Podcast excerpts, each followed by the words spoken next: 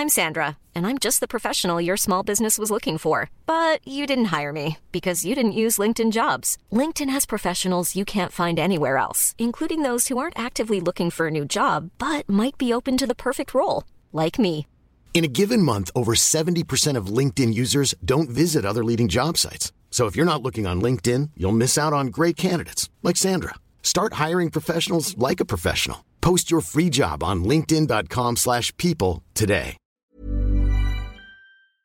Heraldo Radio. La HCL se comparte, se ve y ahora también se escucha. Ahora al aire, a la una, con Salvador García Soto. Un encuentro del diario que piensa joven con el análisis y la crítica. A la una, con Salvador García Soto.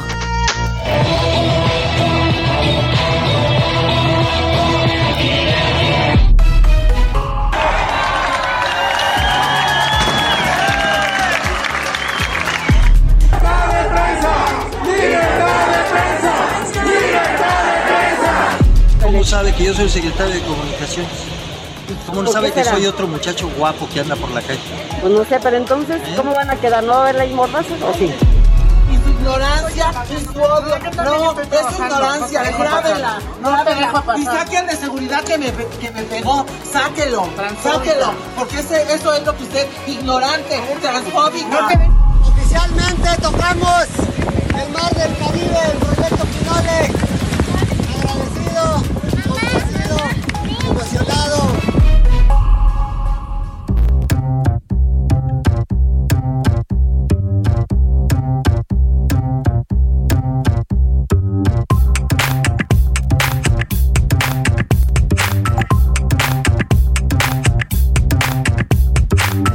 Ya es la una de la tarde en punto en el centro de la República. Los saludamos con gusto. Estamos iniciando a esta hora del mediodía a la una. Este espacio informativo que hacemos para usted todos los días a esta hora del día.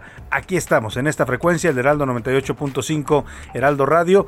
A través de esta frecuencia llegamos a toda la República Mexicana. Aquí estamos para informarle y acompañarle en esta parte de su día, en este lunes 21 de febrero. Vamos ya a comenzar semana, por supuesto con toda la actitud y con todas las ganas de que nos vaya bien a todos esta semana y también pues con entrando ya la última semana del mes de febrero. Estaremos despidiendo prácticamente esta semana al mes de febrero y ya se acabó febrero loco y viene marzo otro poco. Así es que vamos a ponerle buen ánimo este lunes. ¿Qué le parece? Vamos a echarle ganas, actitud para que usted comience bien su semana. Deseo que todo vaya saliendo bien para usted en este lunes, que se vayan cumpliendo los objetivos que se ha propuesto para este día y también se cumplan los que se ha propuesto para la semana. Y si hay algún problema, algún contratiempo, alguna eh, pues eh, obstáculo por ahí en el camino, ánimo, ánimo que todavía nos queda lo que resta de este día y también lo que resta de la semana para resolver cualquier situación adversa. Arrancamos este esta emisión con muchos temas importantes, con mucha información de las últimas horas.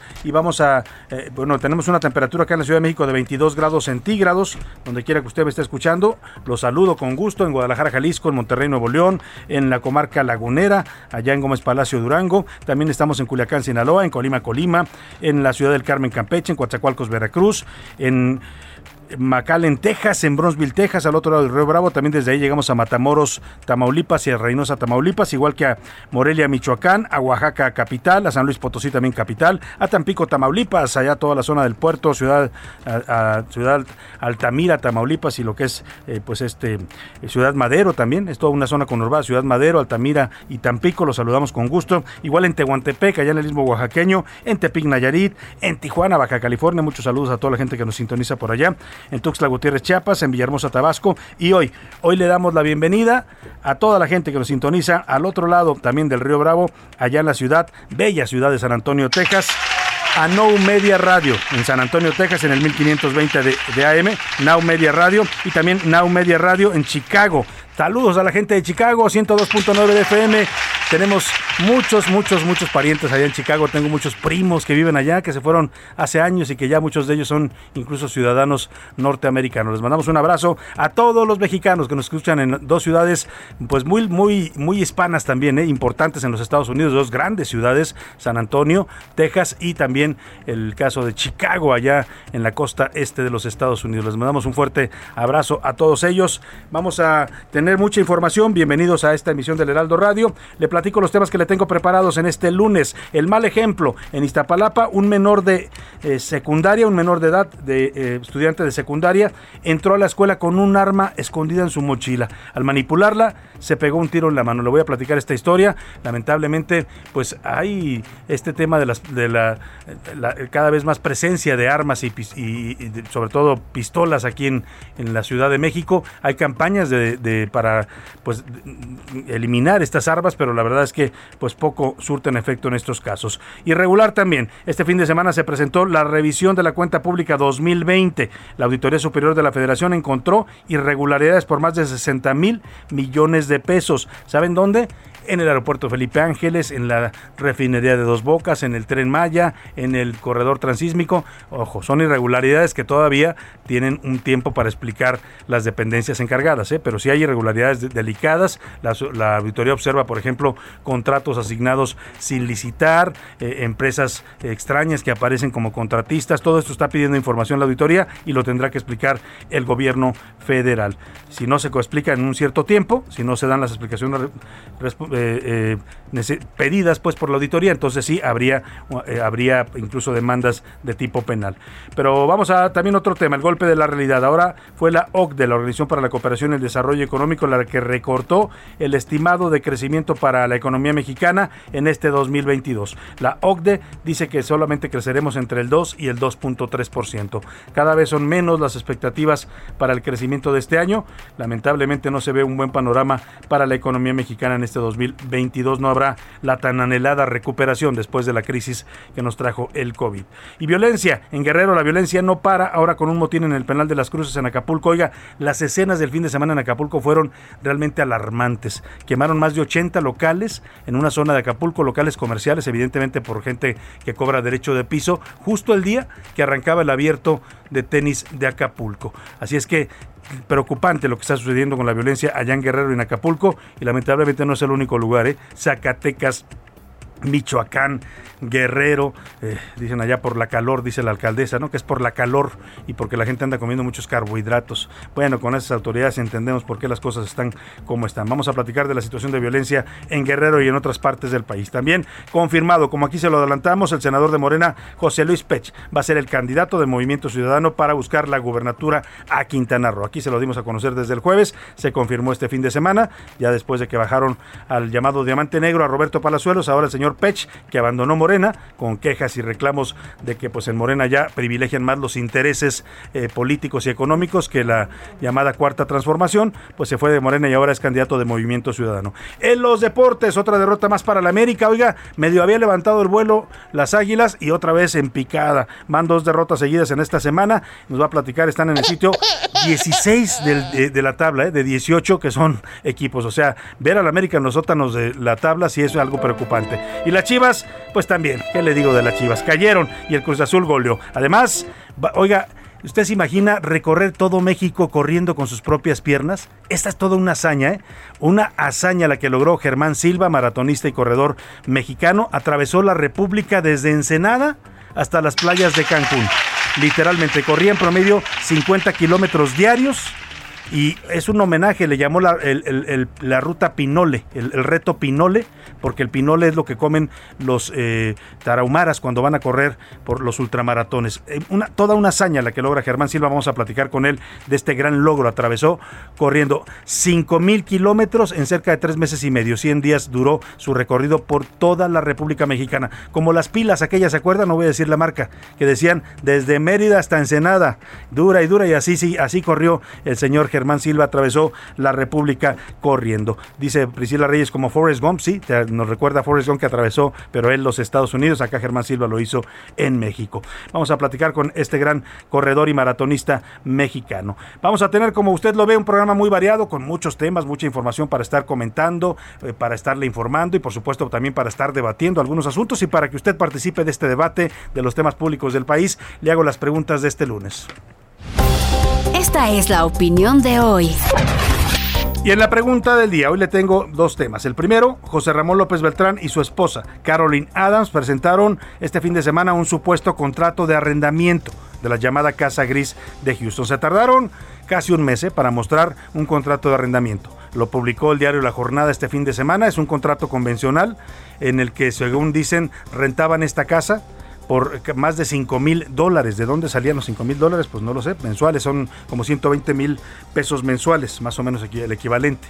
El tema es que pues eh, hay dudas sobre este contrato porque nunca se registró. Hay una plataforma en el estado de Texas donde usted, usted renta una casa a través de una inmobiliaria, debe de aparecer ahí. El, contrato, la fecha en que se firmó, cuánto va a pagar usted de renta, quién es el arrendatario, quién es, quién es el, el que está rentando. Y bueno, ese contrato nunca apareció registrado.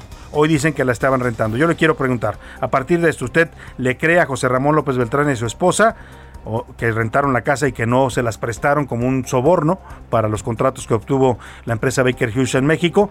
Yo le doy tres opciones para que me responda. Sí le creo, no hay conflicto de interés. No le creo, claro que hay un conflicto de interés. La casa se la prestaron y la utilizó como soborno.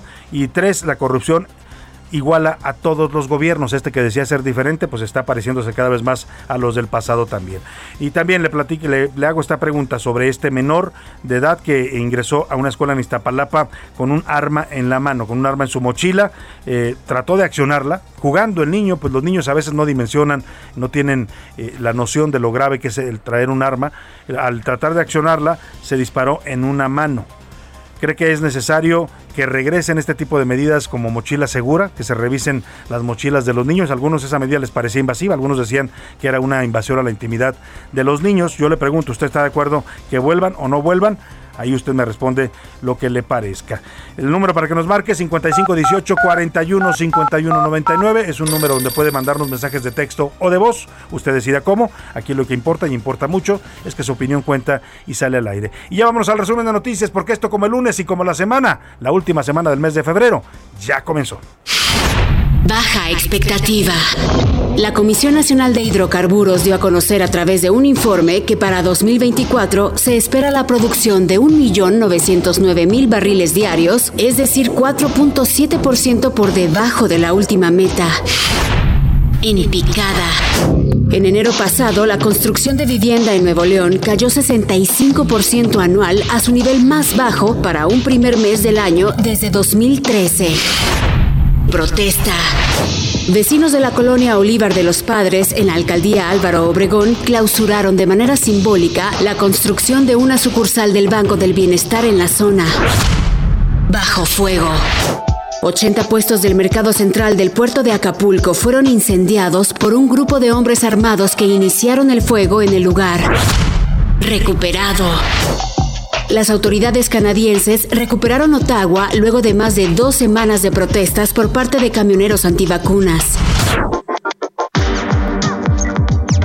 Una de la tarde con 12 minutos y se está reportando en estas últimos, eh, pues esta última hora, la muerte de una diputada federal por el estado de Durango. Ella era diputada del Partido del Trabajo, Celeste Sánchez Romero, eh, falleció hace unos minutos en el estado de Durango, su tierra natal. Hay condiciones extrañas sobre la muerte, pero ahora vamos con Elia Castillo para que nos diga la información que ella tiene sobre este fallecimiento de la diputada federal por Durango. Muy cercana nos dicen al señor Alejandro González Yáñez, que es uno de los líderes del Partido del Trabajo. Te saludo con gusto en la línea telefónica. Elia Castillo, ¿cómo estás? Buenas tardes. Muy buenas tardes, Salvador. Te saludo con gusto. Así es, como bien señalas, la diputada federal Celeste Sánchez fue hallada sin vida la mañana de este lunes en su domicilio del centro eh, histórico de la ciudad de Durango. Hasta el momento se desconocen las causas de su fallecimiento, eh, pues las cuales serán determinadas por las autoridades correspondientes. Como bien señala Salvador, eh, la diputada Celeste Sánchez, pues es eh, o era diputada federal por el Partido del Trabajo. Apenas ayer a mediodía, Salvador, la diputada posteó parte de sus, de sus actividades matutinas a través de su cuenta de Twitter, eh, subió fotos eh, haciendo ejercicio. Esto fue el último tuit que ella subió el día de ayer. Es una diputada eh, pues joven, además de que pues destacaba por su preparación. Ella tenía estudios de posgrado en estomatología y este también había participado en en conferencias internacionales sobre esta, esta, esta materia, sobre la estomatología. Y bueno, al momento lo único que eh, se ha sabido es este tuit de la fracción parlamentaria del PT, en donde pues eh, expresa sus condolencias por la muerte de la diputada Celeste Sánchez. Como bien señalas, hay algunas eh, especulaciones sobre la muerte de la legisladora, sin embargo, pues se debe esperar a que las autoridades pues determinen cuál fue la causa de, eh, de su muerte, Salvador. Bueno, pues vaya situación, vamos a estar muy pendientes, eh, Elia, porque hay información que nos está llegando de Durango que habla de algunas condiciones particulares en esta muerte, pero vamos a esperar, como dices tú, a tener información más cercana sobre qué fue lo que pasó con esta diputada que hoy fue encontrada sin vida en su, en su domicilio particular allá en la ciudad de Durango. Vamos a estar pendientes, te agradezco mucho el reporte. Claro que sí, Salvador, estamos pendientes. Buena tarde. Buena tarde, hay una versión y se la digo con toda la cautela del mundo porque me la están diciendo gente de allá de Durango. Vamos a buscar ahora a periodistas de Durango para que nos den más detalles del caso que habla de un posible suicidio. Lo digo con todas las reservas del caso. ¿eh? Vamos a, esperar que se confirme esta información y si no, bueno, pues simplemente esperar también a las investigaciones del caso, porque es un tema bastante delicado. Lo que sí es un hecho y está confirmado es que apareció hoy sin vida en su domicilio esta diputada federal Celeste Sánchez Romero, descansa en paz, allá en Durango. Le decía, era diputada federal por el Partido del Trabajo, muy cercana a Alejandro González Yáñez, que era uno, es uno de los principales dirigentes de este eh, partido, del Partido del Trabajo. Vamos a estar dando más información en cuanto la tengamos directa. Vamos a buscar también, por supuesto, a la Fiscalía de Justicia de Durango para ver qué hay sobre este caso. En otro tema, un alumno eh, de secundaria terminó herido de bala. Ocurrió en la mañana de este lunes en la secundaria diurna 79, ubicada en República de Chile, en pleno centro histórico de la Ciudad de México. El alumno ingresó con un arma de fuego al plantel. Nadie se dio cuenta que traía una un arma en su mochila. Y bueno, cuando estaba jugando con el arma, pues se disparó en la mano. Según las primeras versiones, este menor de 12 años tuvo un impacto de bala en el dedo anular de la mano izquierda y ya está recibiendo atención médica en el Hospital Pediátrico de Iztapalapa. Israel Lorenzana, ¿qué se sabe de este caso delicado allá en esta escuela del centro histórico? Eh, pues un arma siempre será delicado en una escuela eh, primaria. Cuéntanos, Israel, lo que tienes. Buenas tardes. Salvador, muchísimas gracias. Es un gusto saludarte esta tarde. Pues efectivamente se registró movilización por parte de los servicios de emergencia aquí en la calzada La Viga y campesinos de la colonia Mexicalcingo. Aquí es la alcaldista Palapa Salvador. Y es que en la escuela secundaria diurna número 79, República de Chile, pues un joven de 12 años ingresó con un arma de fuego escondida en la mochila. Se trata de Uciel Isaac, de 12 años de edad, quien se encontraba en el laboratorio alrededor de las 8 de la mañana cuando se escuchó disparo de arma de fuego y bueno, pues los alumnos señalan que el menor pues se encontraba manipulando un arma de fuego y se dio un disparo en el dedo anular de la mano izquierda. Por tal motivo pues llegaron los servicios de emergencia, una ambulancia del Escuadrón de Rescate y Urgencias Médicas, quien trasladó a este menor al Hospital Pediátrico de Iztapalapa y por supuesto su padre también quedó detenido, el señor Euterio Sadot, quien está en la agencia Iztapalapa número 4. Pero Salvador, nosotros platicamos con uno de los padres de familia que llegaron a esta escuela preocupados, por supuesto, pues pidiendo información en relación a su hijo. Pues vamos a escuchar lo que nos dijeron, Salvador. Pues que es muy es irresponsable por parte de las autoridades de la dirección, ¿no? Que no pongan la mochila segura y eso que muchos padres no quieran que se revise. Salvador, la información que te tengo. Pues ahí está este tema. Hoy es una de las preguntas que hicimos Israel Lorenzana, qué tanto la gente está o no de acuerdo en que se revisen o se reanuden estos programas de mochila segura. Se hicieron por un tiempo, se hicieron por un tiempo, eh, pero pues ya no los, luego los suspenden. Habría que pensar si es momento de volver a este tipo de operativos, aunque bien lo decía Israel, hay una polémica, algunos padres de familia pues lo ven como algo invasivo y violatorio de la privacidad de sus niños, que también tienen derecho a la privacidad, ¿eh? como todos los ciudadanos aunque, aunque no lo respeten las autoridades, aunque al presidente le importe un comino el derecho a la privacidad y ande revelando datos personales de los periodistas que pues, le parecen incómodos, ¿no? Sí, todos tenemos derecho en este país a nuestra intimidad y a nuestra privacidad, lo dice la Constitución General de la República y lo consagran también las leyes de este país. Vamos a estar pendientes de este caso. Muchas gracias por tu reporte, Israel Lorenzana. Vámonos a otro tema. La economía mexicana pues no anda bien, eso lo sabemos no de ahorita, ya tenemos pues desde que empezó la pandemia, bueno, desde antes si me apura, ¿eh? Se dice mucho que es que toda esta crisis que vivimos una caída del menos 8.5% en nuestro producto interno bruto en la producción de este país pues se debe a la pandemia. Sí una parte importante se debe a la pandemia pero ya antes de la pandemia el primer año del presidente López Obrador no fue el más afortunado en materia económica hubo un crecimiento bastante bajo Luego vino efectivamente el 2020, con, nos agarró ya en medio con una tendencia a la baja y pues esto se pronunció y nos fuimos en caída libre hasta el fondo, hasta el sótano. Nunca había caído la economía mexicana tanto como en 2020, desde la época de la revolución, para que me entienda, ¿no? Desde esa época nunca hemos tenido una caída, una crisis tan profunda como la que tuvimos esta, este 2020. Empezamos a recuperarnos en 2021, el efecto rebote, ¿no? Ahí medio crecimos, dice el INEGI, 5%, pero es un tema de sumas y restas. Si caímos 8.5% y crecimos 5%, sáquele usted la diferencia, toma andamos abajo casi por 3%. Y este año no pinta mejor hay pronósticos pues cada vez más eh, eh, pesimistas, ¿no? El, salvo el presidente López Obrador que insiste que vamos a crecer al 5%. Nadie más lo dice, vaya, ni la Secretaría de Hacienda, ni la Secretaria de Economía, Tatiana Cloutier, que hace unos días dijo que era pues, muy difícil que creciéramos más de 2.5% la secretaria de Economía del gobierno del presidente López Obrador. Bueno, pues ahora esta misma expectativa a la baja la dice la OCDE, la Organización para la Cooperación y el Crecimiento Económico, esta organización de países en la que pertenece México, y nos dice que la economía mexicana, si acaso, si acaso llegará a un 2.3% de crecimiento. Cuéntanos, Laura Quintero, te saludo, muy buenas tardes. Así es, Salvador. Pues desgraciadamente la OCDE no nos dio buenas noticias en este estudio que hace de manera bimestral, en donde además de anticipar un recorte para la economía mexicana en este año, también señala una serie de puntos que prenden los focos rojos en cómo se ha manejado la administración en, los últimos tres años.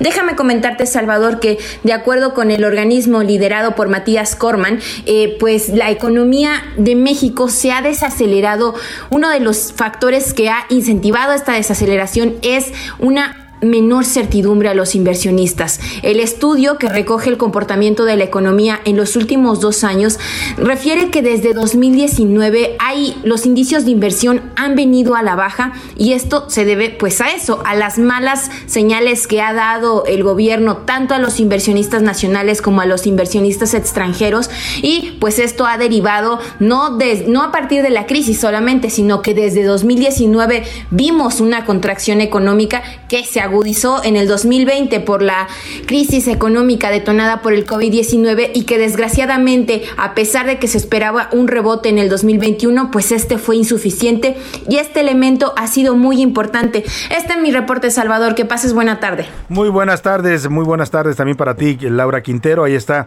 pues lamentablemente solamente el presidente mantiene el optimismo. Qué bueno que tenga el optimismo el presidente, pero también a veces le agradeceríamos que fuera más realista, ¿no? Que no nos ande vendiendo espejitos en materia económica, porque la la mayoría de los organismos nacionales e internacionales, incluida la Secretaría de Hacienda y la Secretaría de Economía de su gobierno, nos dicen que no, que difícilmente vaya, ni en sueños vamos a crecer al 5% este año.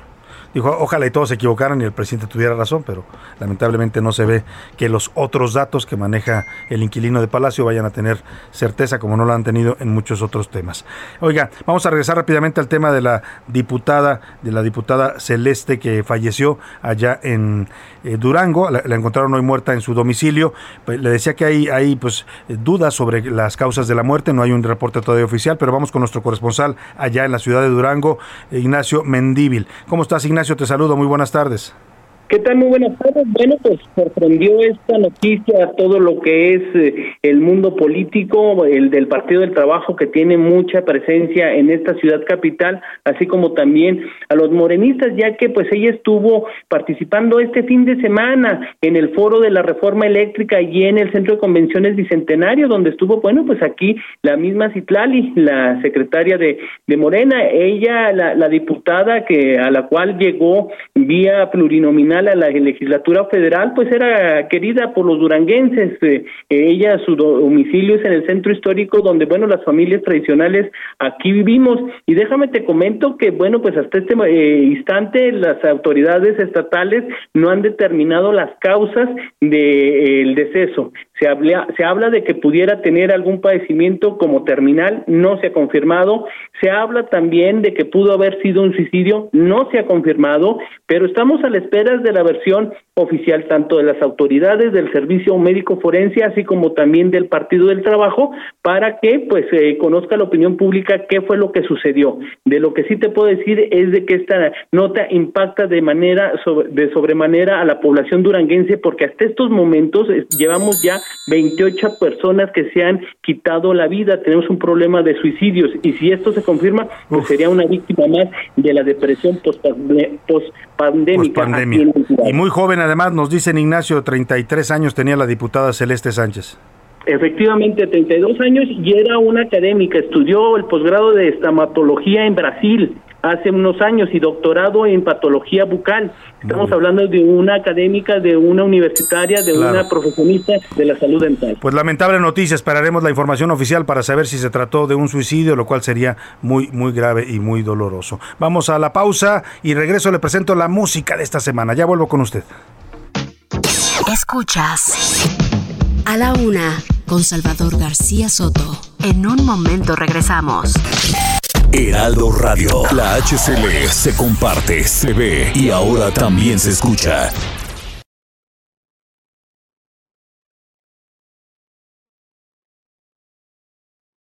Heraldo Radio.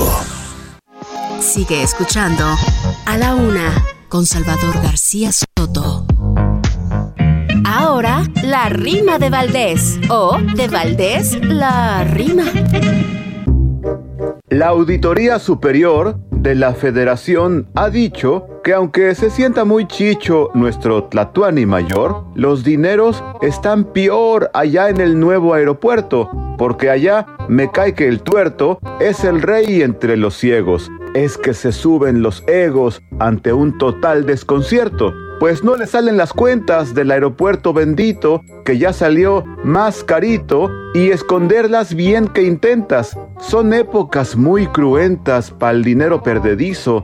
¿Dónde está, señor preciso? Hay irregularidades. ¿Cuáles serán las verdades y por qué hizo lo que hizo? De verdad no tienen formas ni las conocen. Pues cuáles? Según esto, hay materiales que no cumplen con las normas. Ay pueblo, tú te conformas, hay que seguir el dinero.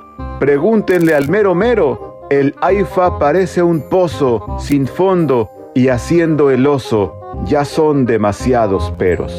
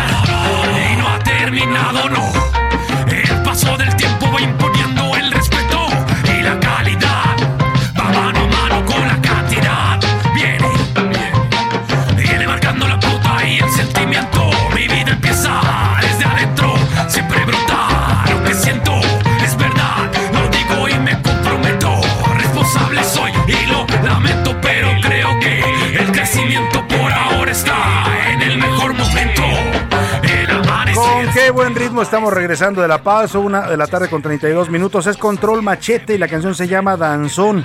Es del año de 1999 y es que hoy vamos a iniciar esta semana con este lunes 21 de febrero que es el Día Internacional de la Lengua Materna. Estamos conmemorando nuestra lengua castellana, el español, que es el idioma que hablamos en este país y en buena parte del mundo. Es el segundo idioma ya, creo que es el cuarto idioma más hablado en todo el mundo, superado por supuesto por los chinos, ¿no? Ah, vamos, 543 millones de seres humanos hablan español, 450 millones lo hacen de manera nativa como nosotros en México. Estamos eh, esta semana, Priscila Rey nos ha preparado en ocasión de la conmemoración de nuestra lengua, pues rock en español, qué mejor que escuchar rock en español, vamos a escuchar varias décadas, varios países, no solo de México, este es un grupo mexicano por supuesto con el que estamos arrancando, gran grupo, Control Machete allá por los 2000 hacía furor con su estilo entre hip hop y rock, ¿no? Vamos a escuchar un poco más de esto y esta semana estaremos homenajeando a la lengua española con mezclada con el rock. Escucha un poco más de Control Machete y seguimos con más información. Viviendo por suerte, clandestinamente más no estaba muerto, solamente ausente sin de, de pronto nunca indiferente, no acabó el danzón y sigue igual que siempre, así continúa el corazón, ritmos unidos sobre ilusión. A la una, con Salvador García Soto. Una de la tarde con 34 minutos estaba viendo, le decía que es la cuarta lengua más hablada en todo el planeta, la lengua española, el español o el castellano, eh, solamente la supera el inglés, que es la más hablada, y luego el chino, y luego el hindi, que es el que se habla en la India.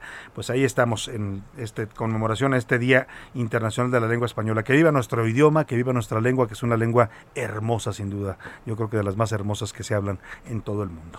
Y vámonos a otro tema. Mire, el jueves aquí se lo adelantamos, lo dimos a conocer en exclusiva, después ya todos los medios nos siguieron, eh, y es Movimiento Ciudadano que ha oficializado ya este fin de semana que su nuevo candidato a la gubernatura de Quintana Roo es el morenista José Luis Pech es el que va a representar a Movimiento Ciudadano después de que pues bajaran al señor eh, Roberto Palazuelos. Él mismo dice que se bajó para que antes de que lo bajaran, de todas maneras ya habían tomado la decisión en Movimiento Ciudadano de no postularlo como candidato. 250 delegados del partido avalaron este fin de semana la candidatura del morenista José Luis Pech. En tanto, Laura Fernández Piña, eh, la candidata de la PAN y PRD, ya solicitó su, registro como candidata por la Alianza Va por Quintana Roo.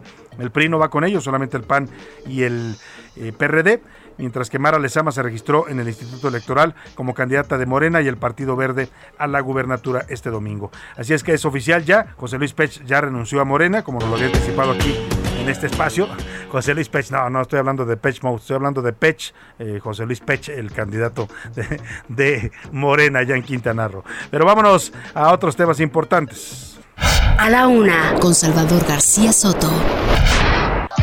Y mire, el domingo, como también lo anticipamos aquí, el, viernes platicamos con el auditor, superior de la Federación, David Colmenares, y nos adelantaba que se iba a presentar el primer reporte, el primer reporte de la auditoría a la cuenta pública 2020 del gobierno federal. Eh, efectivamente, la Auditoría Superior de la Federación presentó ya este primer avance y en él se han detectado ya algunas irregularidades eh, millonarias eh, en las obras, sobre todo estrella del gobierno de López Obrador. Por ejemplo, el tren Maya tiene anomalías por 1.300 millones de pesos observadas por la auditoría. El aeropuerto Felipe Ángeles no reportó egresos, o sea, no comprobó gastos por más de 20 mil millones de pesos en esta obra. Y la refinería Dos Bocas, que es el otro proyecto estelar de este gobierno, tiene observaciones por 59.2 millones de pesos. Ojo, son irregularidades que está observando la auditoría. No quiere decir todavía que haya algún delito. Eso se va a determinar después. la auditoría les da un tiempo, no me acuerdo si son tres, cuatro meses, para que documenten qué fue lo que pasó con estas observaciones. Si lo documentan bien, el tema ahí queda.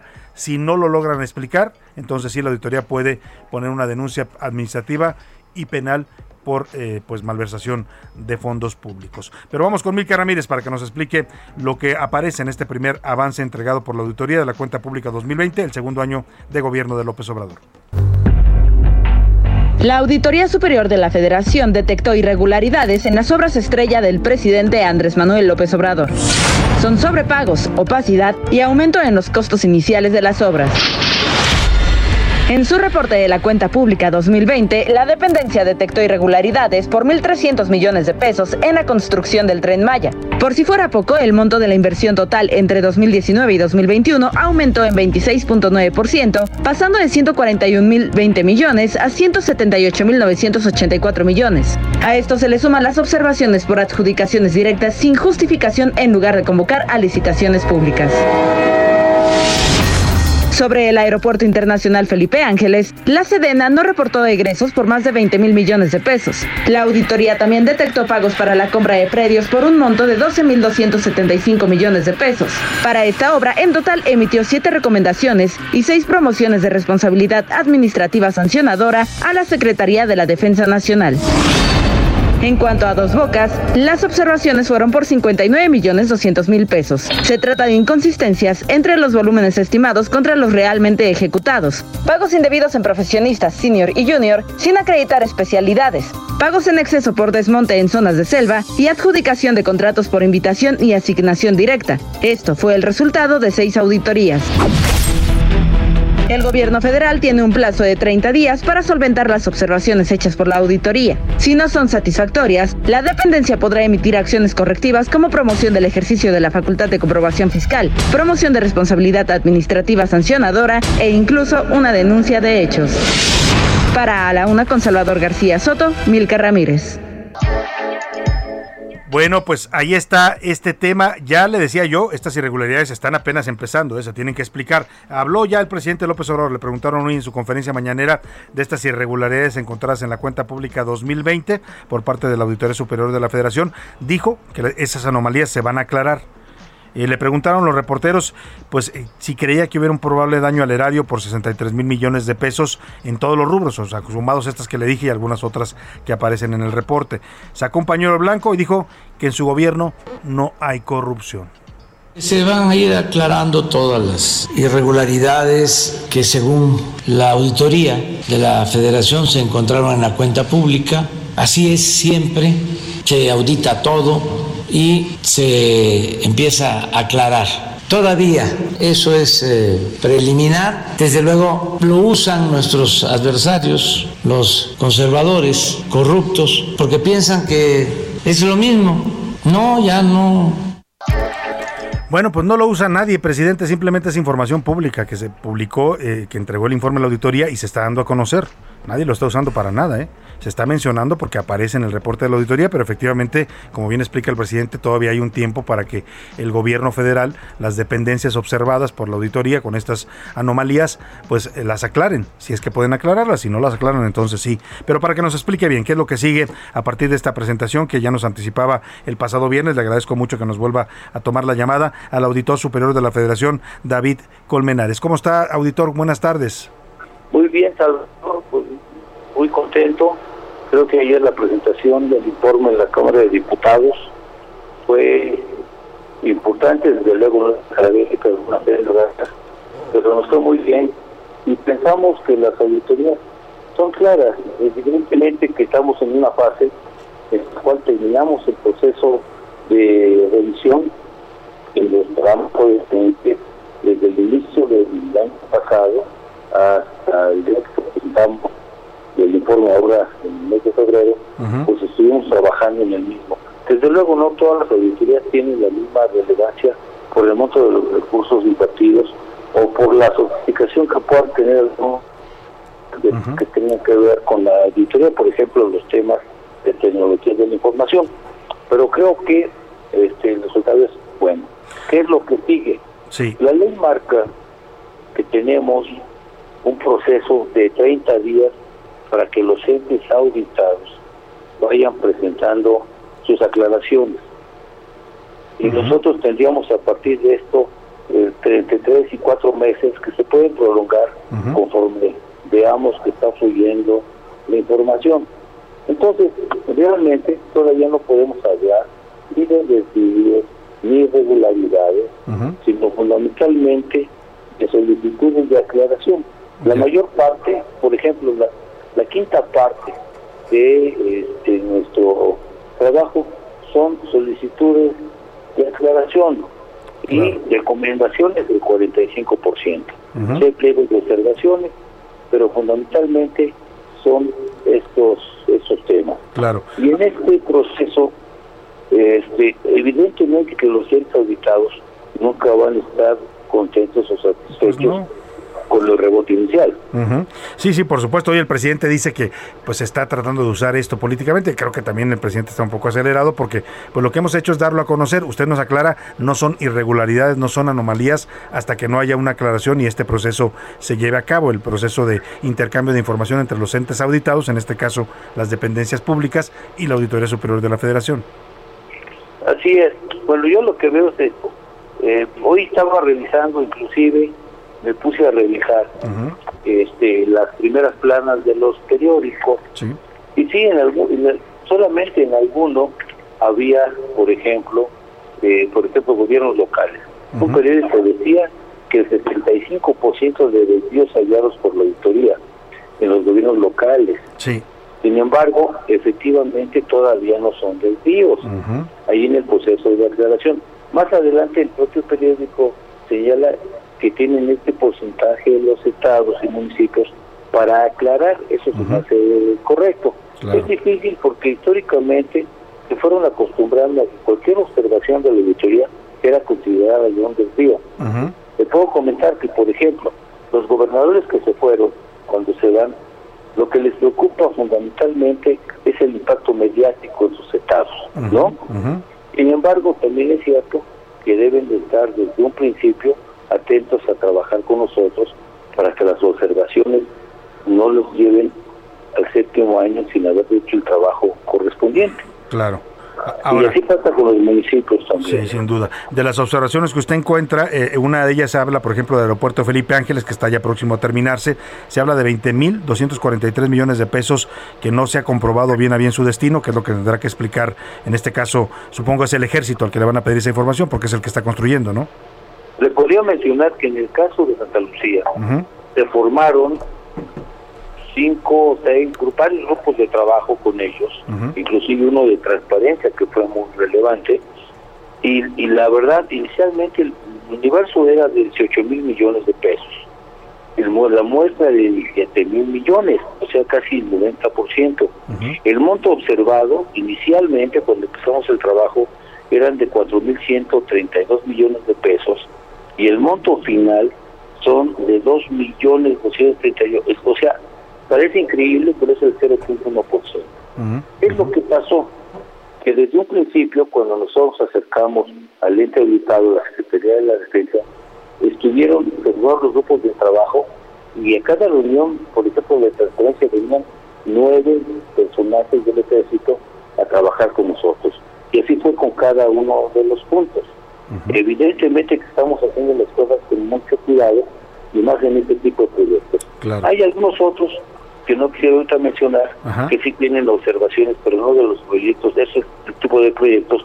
Pero hay dependencia una que ya ha sido muy mencionada, que fue la de Segalmex, que afortunadamente ya la Secretaría de la Función Pública del Gobierno Federal, con quien hemos tenido una buena comunicación, pero ellos tienen el tiempo real, ellos hacen el control interno. Nosotros somos el, la externa, ellos ya presentaron algunas denuncias y nosotros, pues obviamente seguimos con nuestras revisiones. Sí, hay cosas fuertes que en su momento tendrán que ser aclaradas también. Sí, se habla, ahí sí ya se habla de desvíos por parte de la función pública que ya incluso ameritaron denuncia en el caso de Segalmex.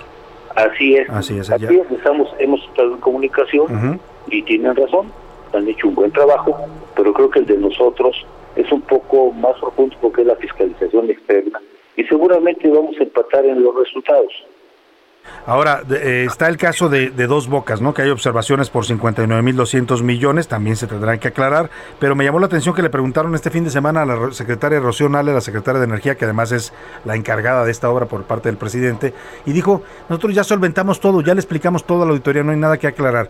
Ella se refería seguramente al pasado, ¿no? Al año pasado. No, no, no, no, es que es a 2020, no a 2021. Ajá, ¿ya aclaró todo? Desafortunadamente o afortunadamente revisamos después de que se cierre el ejercicio de gasto. En el caso de Dos Bocas, pues efectivamente nosotros al final, de un monto inicial de 1.748 millones de pesos, de una muestra de 25.600 y de un universo total de 28 mil millones de pesos, estamos observando el 59%, 50 59 millones que están en proceso de aclaración. También hubo una participación muy intensa, cosa que ahora vi yo más en este ejercicio que en el pasado, de preocupación por parte de los responsables de los programas. No solamente dejar que el jefe de departamento, el jefe de, o el director de área fueran los responsables de sustentar las cosas con nosotros, sino que tuvieron una presencia más permanente. Lo mismo pasó con muchos gobernadores, con no todos. Ellos estuvieron viniendo cada dos, tres meses para verificar si lo que su contralor o su secretario de finanzas o su enlace le decían de cómo íbamos. Y eso mejoró mucho el carácter preventivo que debe tener la fiscalización.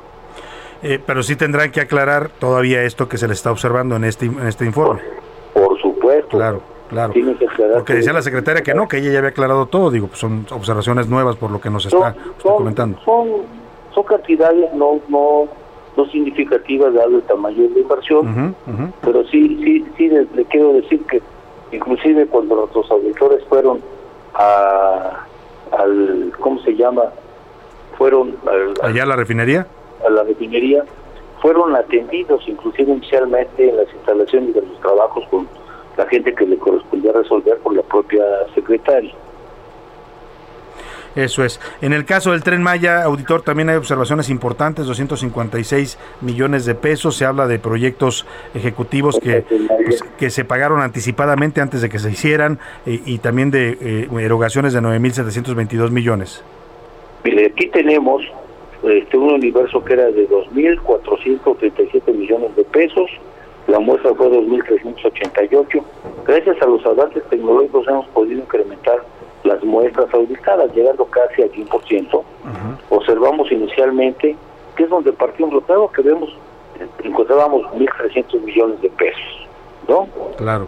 Se fueron aclarando, se fueron presentando pruebas, hubo reuniones de aclaración con los entes, con el ente auditado, y terminamos con 256 millones de pesos, que equivale al 11% del, este, del monto del, del, monto inicial, lo cual también, este, y le puedo decir porque yo estuve en estas reuniones, estuvimos trabajando intensamente aquí en la auditoría con personal y venía todo el equipo del Tren Maya, cosa que un año antes no había pasado. Y eso les ayudó a ellos y nos ayudó a nosotros a ser más precisos de nuestras observaciones. En la etapa que viene tienen que tratar de, aclarar esto. Lo pueden aclarar muy bien y si no tendrían que reintegrar esos recursos a la tesorería. Eso le iba a preguntar. Esto que se abre es una etapa como de conciliación en la que se va a intercambiar información. Ellos tendrán que explicar lo que ustedes están observando, pero eh, si no lo pueden eh, comprobar, si no lo pueden explicar, ¿qué procede después? ¿Qué procede después? Puede proceder que expliquemos nosotros tanto los de recursos con esto pasa un área de investigación que la ley de responsabilidades creó hace algunos años, que es la, obligada para poder para poder ya definir si el tema se va a un tema jurídico o un tipo de reintegro de los recursos o, o ver qué tipo de funciones se establece entre los funcionarios responsables. Pues y ahí también, sí, sí. también a lo mejor nos falta a nosotros más claridad, pero sí estaba muy, por ejemplo, Hoy veo que en algún periódico se menciona que la Ciudad de México tenía observaciones por 6 mil millones, pero es una cosa que nos pasó hace hace un año. Había varios estados que de repente las observaciones eran de este tamaño, pero lo que estaban haciendo es que nosotros auditamos, por ejemplo, ahora auditamos tres delegaciones. Auditamos eh, de las instituciones de salud, de educación, de seguridad pública de la Ciudad de México, y muchos ni siquiera son organismos obviamente que dependen del gobierno de la ciudad, pero realmente las observaciones a la administración pública de la Ciudad de México son de 90 millones de pesos, que están también en un proceso de aclaración. Y así pasa, por ejemplo, hay un tema con los estados que es muy relevante. Los problemas del sistema de salud es muy complicado. Evidentemente usted escucha que en estados como el mío, que es Oaxaca, hay muchos problemas, paros, etcétera, de los trabajadores de salud porque no históricamente se conformaron sistemas muy desiguales en todo el país. Y entonces ellos tienen el problema que se puede resolver con un ajuste a la ley de eh, cumplimiento cumplimiento financiero, en el cual lo que tendría que hacer sería evidentemente hacer alguna reforma que permitiera que se le diera suficiente a todo el gasto en servicios personales de los trabajadores de salud y no tuvieran que estarlos registrando en un capítulo el 3000 que no es correcto. Pero el dilema que tienen los estados o violan la ley de, de cumplimiento financiero o violan la ley de presupuesto. Pues sí. Eso lo tenemos muy claro y estamos trabajando en una propuesta. Pues vamos a estar muy atentos, auditor. Estamos platicando con el auditor superior de la Federación, David Colmenares, y bueno, pues se abre este proceso de intercambio de información, de aclaración de observaciones, y vamos a ver qué, en qué terminan todas estas eh, cifras que están ya circulando a partir del informe presentado el pasado domingo a la Cámara de Diputados. Le agradezco mucho, auditor. Estaremos en contacto con usted en este proceso. Muchas gracias, Salvador Altordes. Muy buenas tardes. Es el auditor superior de la Federación, David Colmenares. Y sí tiene razón el presidente, hay que esperar a que aclaren o no aclaren esto y entonces sí hablamos de desvíos o de irregularidades o de corrupción. ¿no? Por ahora son solamente observaciones, anomalías que encontró la Auditoría Superior de la Federación y que se van a tener que aclarar.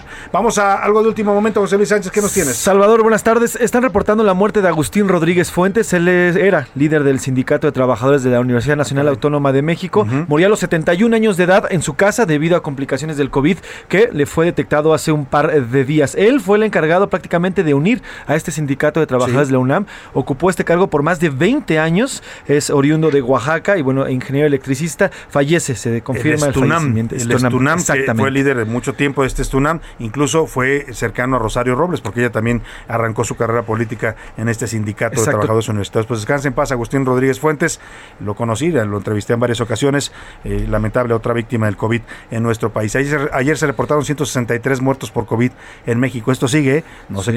Seguimos en pandemia. Me voy a la pausa y vuelvo con más con, para usted aquí en la segunda hora de A la Una.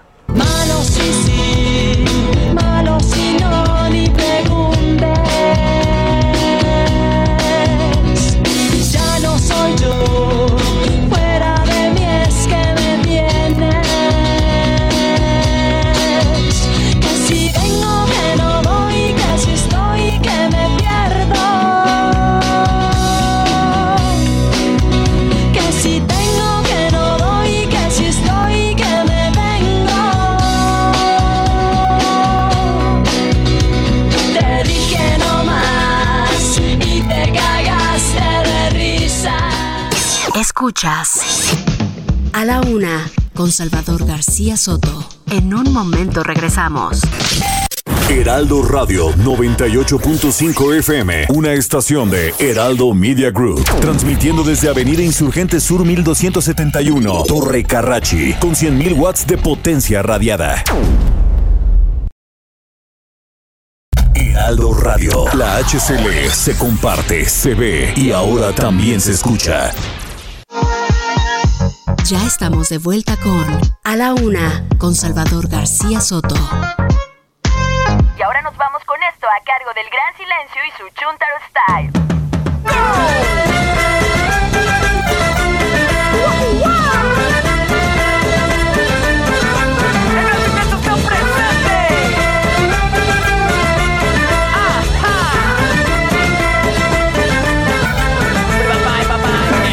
El Chuntaro Style Porque cuando regamos fin y bailo de gavilán ah, Este es el Chuntaro Style. Este es el ritmo original Porque canto regamos fin y bailo de gavilán. Este es el nuevo Chuntaro Style. Si sigo para arriba digo pigri pigri pa. Si sigo para abajo digo pigri pigri pa. Si sigo para abajo digo pigri pigri pa. Si sigo digo pigri pigri pigri pigri pigri pa.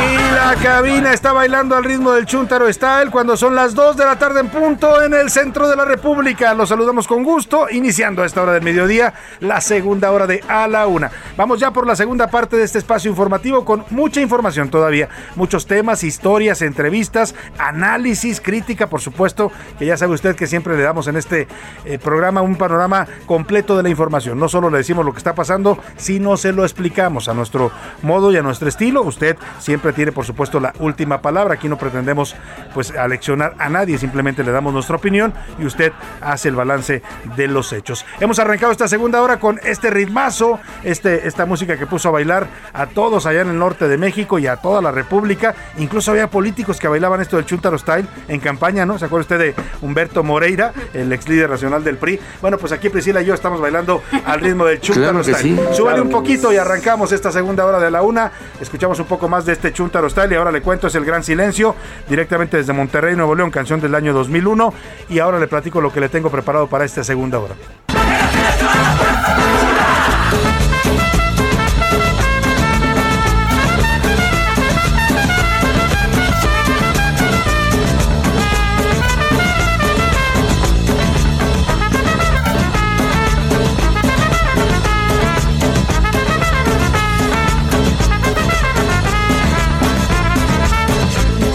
Qué ritmazo tenía este gran silencio. Toda esta semana la vamos a estar dedicando al rock en español, porque estamos homenajeando a la lengua castellana, a la lengua, al español, que es nuestra lengua materna. Está- hoy se conmemora el Día Mundial de las Lenguas Maternas. Oiga, y vamos rápidamente a los temas que le tengo preparado. El viernes le contamos una historia y la vamos a continuar el día de hoy. Chavita es un joven de 16 años al que se robaron allá en Jalisco cuando nació. Se lo llevaron recién nacido de un hospital del IMSS. Sus padres nunca lo vieron, esto fue en 2005.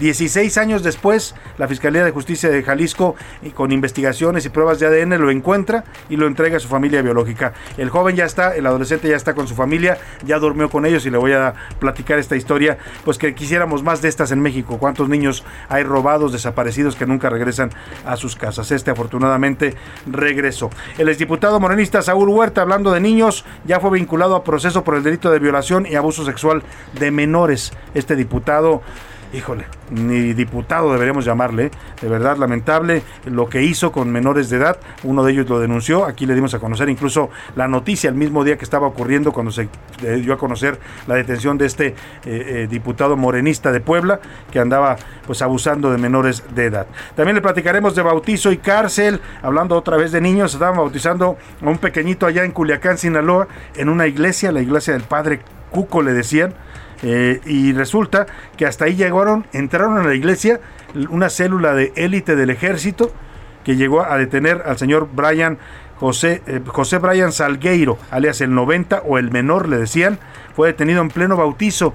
Estaba junto a un sobrino del Chapo Guzmán, pero al sobrino no le hicieron nada y lo dejaron. La orden de detención y de extradición porque lo mandaron de inmediatamente en un helicóptero a Los Ángeles, California, al señor Brian Salgueiro. Era uno de los operadores de los hijos del Chapo, muy cercano, dicen, a Ovidio Guzmán. Pues a ver cuándo Ovidio, ¿no? ya agarraron al compadre, este era compadre de Ovidio, al señor Brian Salgueiro, alias el 90 o el menor. Lo, detuvieron, hay un video, y están en las redes sociales, ahora se lo vamos a compartir para que usted lo vea, del momento exacto que están ahí en la ceremonia, en el bautizo, los padrinos y los papás, y llega un do- soldado del ejército y le toca la espalda al señor Brian y le dice, disculpe, disculpe, y cuando voltea, está usted detenido. Lo sacan de la iglesia detenido y se lo llevan de inmediato en un vuelo a Los Ángeles, California. Vamos a platicar también de la entrevista con el maratonista y le decía, esta hazaña, es una hazaña lo que hizo Germán Silva. Germán Silva, lo recordamos todos porque ganó dos veces la maratón de Nueva York, eh, participó, ganó también medalla de oro en los Juegos Centroamericanos, ha corrido infinidad de maratones, es un corredor de toda la vida, de los mejores que tiene México, y ahora recorrió toda la República corriendo.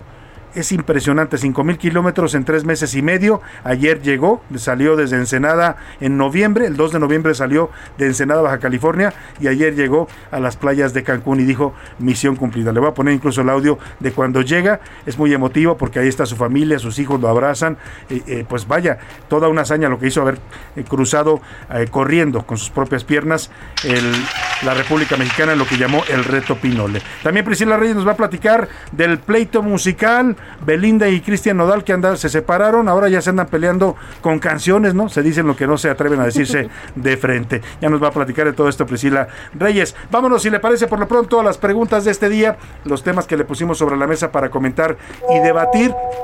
Hoy le preguntamos, José Luis Sánchez. ¿Cómo, estás? Buenas tardes, buenas tardes, Salvador. Bienvenida, Priscila Reyes. Hola, buenas tardes, ¿cómo están? Hola, hola. Feliz lunes. Buen todo lunes. bien, todo bien. Oigan, por cierto, debo presumir que yo era la sensación de las fiestas con el Chunter Style cuando era, cuando era joven. Cuando ¿Bailaba Chuntaro Style? Claro, ¿quién no? Es ¿Quién no? cosa de jóvenes, ¿eh? O de gente Sí, con buena sí. condición porque tienes que agacharte casi hasta el piso, ¿no? Sí, Bailar así agachadito y luego pararte. El baile del gavilán. Pero Así bueno, es. las dos preguntas que tenemos el día de hoy. La primera sobre este documento que presentaron este fin de semana José Ramón López Beltrán y su esposa Caroline Adams de la renta que habrían pagado durante un año, cerca de 5.600 dólares, 112 mil pesos. Lo que me sorprende a mí más es que se tardaron un mes para mostrar este contrato. Como si no lo tuvieran. Cuando la señora Carolina Adams salió a decir que ella había rentado la casa a una inmobiliaria que no sabía de quién era, nunca mostró el contrato. Lo único que mostró fueron unos WhatsApp ahí con un agente inmobiliario de, ay, vi una casa que te puede gustar, ¿dónde, no?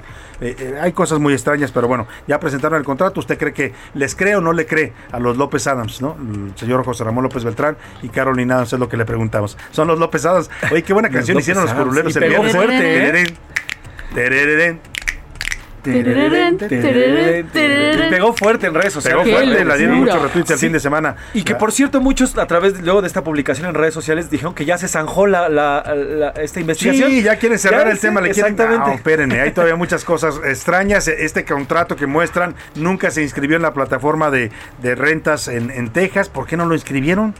Pues, ¿no? Y hay especialistas que han consultado varios medios y dicen, pues es muy raro que no lo hayan registrado, porque todo contrato se debe registrar por ley. Si no lo registras es que hubo un acuerdo particular ahí privado que algo acordaron, o pagaban renta o no pagaban, o vaya usted a saber. Por lo pronto lo que le preguntamos el día de hoy, la segunda pregunta. La segunda sobre este menor que ingresó allá en Iztapalapa una, a un arma, una, una 45, la metió a su, a su escuela. Mientras estaban en un laboratorio se dispara porque la estaba manipulando. Y si se debe o no hacer este, pues este programa de mochila Qué segura. miedo, es, polémico miedo. lo del mochila Sí, segura. Hay padres que no les gusta que les andan revisando sus. eh, Pero un detector de metales, Salvador. Eso sería una Ok, solución. no te abro la Priscila, mochila, pero mínimo. Priscila, pero espérate. Si las escuelas no, tienen, tienen agua, agua. no Claro, tienen pues, ¿qué baños van a poner? decentes, que van a de poner un detector, no tiene a veces ni pupitres que van a tener un detector de que se lleven a moderato. Ah, jaja, chascarrillo, Detector chascarrillo.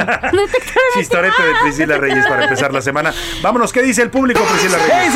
Por acá saludos desde el Istmo de Tehuantepec, desde Juchitán, Oaxaca. Pues saludos para Juchitán, Oaxaca. Gracias por escucharnos. Buenas tardes, Salvador. Claro que no es creíble esa historia que inventaron estos cínicos. Y en corrupción, este gobierno está a la par del de Peña, nomás que son más torpes y cínicos. Lo están Sas. poniendo así.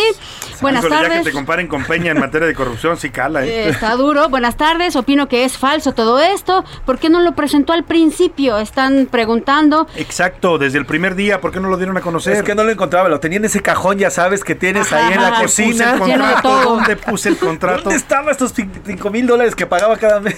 Por acá eh, nos dicen la corrupción igual a todos los gobiernos y es peor porque se niega sistemáticamente a pesar de las evidencias. Sobre la segunda pregunta, se deben revisar las mochilas de los alumnos o colocar detectores de metales de ser necesario y sancionar a los padres que no supervisen a sus hijos. Eso estaría muy bien porque Sí. los padres también pueden supervisar la mochila. La ¿No quieres que se responsabilidad la revisen en la primaria escuela? es de los Tú. padres. A ver, Claro. antes de irte a la escuela, a ver qué traes, déjame ver. O en la noche que está dormido un niño, revísele, ¿no? Porque sí es importante saber cuando los niños están o teniendo un tema de drogas, porque hay niños a esa edad que ya empiezan con las drogas sí, sí. a- o armas o cosas Ahora, tan Salvador, delicadas. ahí te va. El detector de metales sería muy necesario y es algo que argumentan en, en diferentes países donde tienen estos problemas, porque no nada más meten los alumnos, ¿eh? Estas armas. O sea, pueden ser desde maestros, personal. Sí, claro, todo el mundo. Bueno, y por acá dice Raúl Padilla, gracias por los boletos para Rodrigo de la Cadena. Estuvo muy ¿Cómo padre el concierto. Eso es Conciertazo de. Rodrigo de la Cadena, ¿eh? De verdad. Eso es Mi todo. respetos para el señor cantando La las canciones de voz. Wow, La voz que tiene. Este gobierno es igual o peor de corrupto que los anteriores, lo están diciendo por acá. Buenas tardes, Priscila, Salvador, José Luis, el mejor equipo de la radio. Eso. Gracias. Mientras más tratan de aclarar la casa gris, más se hunde el presidente y su hijo. Va a bastar un poco de investigación sobre el contrato de renta, lo pone entre comillas, y seguramente va a salir tan irregular como la constancia de trabajo del hijo. Saludos, Alberto de Pues Colima. ya, ya de entrada hay este dato, ¿eh? ¿Por qué no lo registraron? Es, es por ley, ¿eh? Allá en Texas así opera. Si usted renta una casa, tiene que decir en una plataforma de internet, yo renté esta casa, pago tanto, el dueño está, el fulano de tal, yo soy el arrendatario. Es un trámite de ley. ¿Por qué no lo hicieron? Oye, oye, se me ocurrió ahorita una frase. Entre más se investiga en la casa gris, más blanca se vuelve. Más blanca se está volviendo, ¿no? Exactamente, como la Casa. Blanca. Sí, va a terminar pareciéndose más a- cada vez más blanca que gris. Hola, buenas tardes a todos. Mi nombre es Efraín y les estoy saludando desde la hermosa ciudad de Colima, Colima. Saludos. Los escucho Saludos. en el 98.5, pero a través de la aplicación Simple Radio. Ah, mira. pues gracias, saludos. Gracias, y quieren saludos. preguntar, ¿por qué le dan más importancia a temas irrelevantes? Ustedes como medios de comunicación, como lo fue el pleito entre Carlos Loret y el presidente. Bueno, esto ya lo hemos explicado, no es realmente por Carlos Loret, sino lo que está pasando contra el periodismo, ¿no? Exactamente, son, son los ataques desde el poder al periodismo, ese es el tema de fondo para nosotros, ¿no? Por acá, Salvador, Priscila, buenas tardes, les deseo una feliz semana, lo dice Fernando Castro, no lo creo y hay corrupción, es lo que dice sobre la primera pregunta y sobre la segunda, si los padres no cumplen con su responsabilidad de estar al pendiente de sus hijos, no hay más que molestar a todos los alumnos al entrar al colegio. Pues sí, es una buena, es una medida a veces necesaria. Buenas tardes, Rodolfo Rojas. Sobre los políticos, todos son iguales y así seguirá. Por cierto, en el tema del niño, ¿de dónde sacó la pistola? Buena pregunta. Hay una investigación por Porque eso a es que- veces es en la casa, ¿eh? Sí, Por eso es que el el papá padre la tiene ahí guardada o, o anda también en cosas raras el papá y el niño la ve a modo y se la lleva. El ¿te papá parece? está detenido ahorita, está rindiendo su declaración y, y sí, en efecto, su familia está. pues, tiene que ser Sí, investigada. tiene que ser Pues sí. investigada, efectivamente. Rodolfo Rojas, sobre los políticos, todos son iguales y así seguirá, sea quien sea. Todos los partidos se parecen. Dice un dicho, ¿no? Que la corrupción los iguala, ¿no? Algunos todos se dicen, todos le van a decir que son diferentes, ¿no? No, yo soy diferente, no, hombre, yo soy súper honesto, yo no voy a hacer lo que hicieron los del pasado. A la hora de la hora, el poder Mm, los iguala. Sí. Buenas tardes, le agradecería mucho si me puede informar en qué página de Estados Unidos donde se está empleando al ingeniero, a ingenieros mexicanos. Ah, mira, lo vuelven a preguntar, fue de la semana pasada. Sí, vamos a, vamos a dar el dato, José Luis. Les voy a pasar las. Son varias empresas, no es una sola empresa, son varias empresas que se han dedicado ya a buscar este tipo de teletrabajo. Se ¿Tendremos, vamos a aplicar. ¿Tendremos alguna liga que puedo compartirles? Voy a, voy a buscar las ligas y se las pasamos en unos minutos y les paso exactamente Las qué vamos a subir en la cuenta Exacto. de Twitter, arroba ese García Soto, para que usted ahí pueda descargarlas y pueda pues buscar información de si están contratando personal. Saludos para María Teresa Hinojosa E. Gracias, María Teresa Hinojosa E, por tus saludos. Saludos y excelente tarde. La tesorería que me toca es Tecnoparque. Estuvo cerrado. Fui a Cuitláhuac en agosto de 2021 y me comentan que debo de ir a una alcaldía realmente lejana. Bueno, aquí nos pone un, problema que está qué? teniendo. Sube- Ahorita lo, lo- lo tenencia contamos todo porque está, ¿Está largo. grande? Ahorita lo, ahorita lo vamos a leer todo y le damos la respuesta, por supuesto, Claro. para la ayuda que necesita. ¿Qué pasó con las observaciones? Preguntan por acá de las auditorías de los dos años pasados. Pues eh, la mayoría se solventaron y las que no, pues están denunciadas por la auditoría. Ya, ya no le preguntamos al auditor, pero vamos a retomar ese tema con él en estos días. Y una de esas era Segalmex, precisamente, de la de Exactamente, 2019. muchas de ellas terminaron ya en denuncias penales, como es el caso de Segalmex, es esta empresa que se encarga de abasto y productos para los mexicanos, maneja Liconza, entre otras cosas. Nos mandan saludos desde La Laguna, José García, muchas gracias José. Saludos, Saludos. desde Monterrey, por acá. El Gran Silencio, oriundos de la colonia Unidad Modelo. Es Venga, allá de Monterrey, qué gran banda además, ¿eh? Híjole, no, Silencio, buenísima, te grupazo, prenden, pero grupazo. con todo, ¿eh? Cuando los ves en vivo es una cosa que explota a toda la gente. Pero bueno, buenas tardes, Salvador. ¿Le puedes mandar un saludo a mi hija Ani Alondra López Hernández? Se ha portado bien y muy valiente al quedarse sola en Tecámac. Ah, la que nos Ah, escucha. claro, Ani Alondra. Eso. Bravo por ti, un aplauso para Ani Alondra. Ponle por ahí unas fanfarrias. Muy bien, Ani, tú muy bien. Ani Alondra, unas fanfarrias porque se ha portado bien y está, Sí. pues, está aprendiendo a estar solita Sí. también porque es un tema también de cuidado, Ahí ¿no? está. Acuérdate, no le abras la puerta a nadie, solo contéstale a tu mamá. Si no es tu mamá, cuelgas el teléfono, no juegues en la estufa, no te metas, no prendas velas y las dejes sin claro. atender, etcétera, etcétera. Felicidades, Ani recomendaciones. Alondra, te mandamos un abrazo. Heriberto dice, a mí no me hacen tonto, si le escarban de verdad encontrarán que no solo hay conflicto de interés, sino hay enri- enriquecimiento ilícito de Ramoncito y su esposa. Pues, eh, pues sí, ¿eh? porque Poquito. eso de que puede usted pagar 5 mil dólares mensuales, no muchos los pagan allá en, aún en Houston, que es una ciudad donde hay mucho dinero. ¿eh? No, y, y menos esos casones, porque son, están en caserones. las zonas más exclusivas de Houston, Texas. Ay, manden foto de ustedes para conocerlos y esa hermosa voz de dama. Saludos. Saludos, David. hermosa voz Oigan, de nos dama. puede ver, métase a heraldodemexico.com. Eh, Ahí nos puede ver. se va a donde dice Cadina en vivo y ahí estamos en la cámara. Si quiere romper la magia de la radio, yo le recomiendo que nos imagine como Quédese usted con la quiera. voz. por- yo sé por qué se lo digo, quédese con la voz. no se crean, no estamos tan feos, pero. pues, eh, Nos defendemos, A veces ¿verdad? la gente nos imagina de otro modo. Es que si pasa, ¿no? Tú te imaginas No a la pone persona. cómo se llama, Te pero- imaginas a la persona que está hablando de una forma. Claro. cuando la ves dices, Sí. ay Dios santo, ¿qué le pasó? O, o dices, ah, eres más guapo. Bueno, si usted quiere ver a Salvador, lo puede ver todas las noches en Heraldo Televisión. Claro, ahí de ya 10 a sabe 11 cómo de la noche. También nos puede ver en televisión. Y Priscila Sí. también sale ahí los Sí, viernes. también tiene los viernes. que se llama Las historias se cuentan mejor Así con es. música. Muy buena, por cierto. Querido Radio, escucha, imagina lo que quiera. Eso. Oigan, rapidísimo, hay un adelanto de la investigación. Ya el señor Emeterio O, que es el Eleuterio O, el padre de este joven, eh, ha rendido parte de su declaración y dice que el, el arma la compró a la Sedena, está totalmente justificada. Sin embargo, la compró debido a que hace un par de semanas lo asaltaron en su consultorio dental. Le robaron cuatro hombres armados, le robaron reloj, cartera, carro y la compró como protección Nunca se dio cuenta Bueno, que su hijo la, había agarrado. que lo que Ese sea. es el tema. Cuando usted vaya a adquirir un arma por, por seguridad, por defensa propia, por lo que quiera, porque puede hacerlo legalmente, nada más tramite su permiso con la Sedena, pues eh, cuídela y escóndala en un lugar donde no tengan acceso Claro, los niños. resguárdenla bajo llave. Claro, claro. Señores, Es muy delicado. peligroso. Muy, Bueno, muy peligroso. bueno, ¿qué pues, dice su Twitter. José Luis Sánchez? Arroba ese García Soto, síganos también en Soy Salvador García Soto en eh, Instagram sobre la pregunta de los niños de secundaria. El 70% dice que sí, que hay que implementar este tipo de programas como Mochila, ¿Mochila segura, Segura?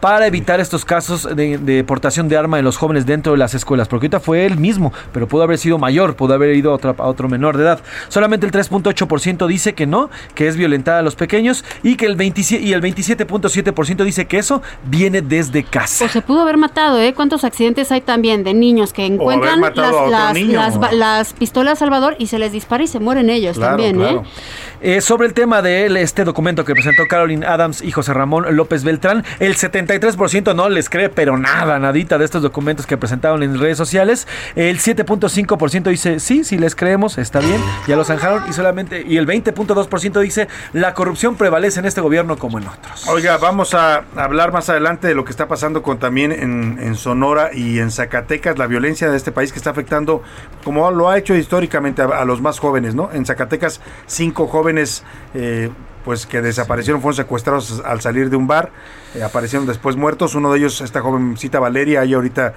una misa allá en Zacatecas, la están despidiendo y hay mucha conmoción por este asesinato de esta jovencita. Y ahora en Caborca también están apareciendo cinco jóvenes que habían sido secuestrados en esa noche de terror que vivieron la gente de Caborca, Sonora, cuando un grupo armado irrumpió a medianoche y los sacó de sus casas a muchos habitantes de esta población. Vamos a darle un reporte más detallado. eh, eh, sobre estos temas. Vamos por lo pronto el lunes y Pepe Navarro y el maestro Enrique Canales nos cantan el karaoke informativo.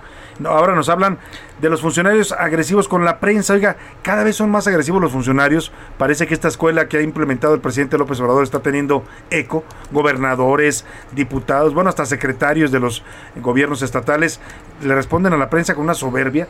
Mira, tienen derecho a no contestar, ¿eh? Le pueden decir, si usted se acerca, oiga, secretario, ¿qué pasó con esto? Usted puede responder, no tengo comentarios, no voy a hablar del tema. Pero eh, hay un secretario allá en San Luis Potosí, que es el secretario creo que de... Comunicaciones y Transportes. Comunicaciones y Transportes, le preguntan algo de unos desvíos y el señor dice, no, no le tengo por qué contestar, y usted quién es, y que no sé qué, y por qué le voy a contestar, y, y, y no sé qué. y- o sea, ¿por qué esa agresividad hacia la prensa? Simplemente estamos haciendo nuestro trabajo. De eso cantan los curuleros de San Lázaro, Pepe Navarro y Enrique Canales. Caray, esos funcionarios preguntas y se te ofenden.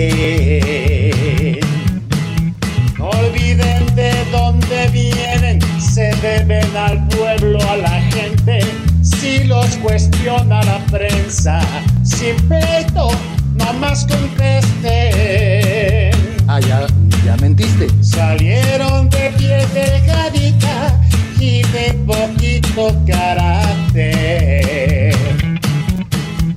Se enojan con periodistas, respetan a los criminales. Resulta que no son tan nobles, mucho menos eficaces.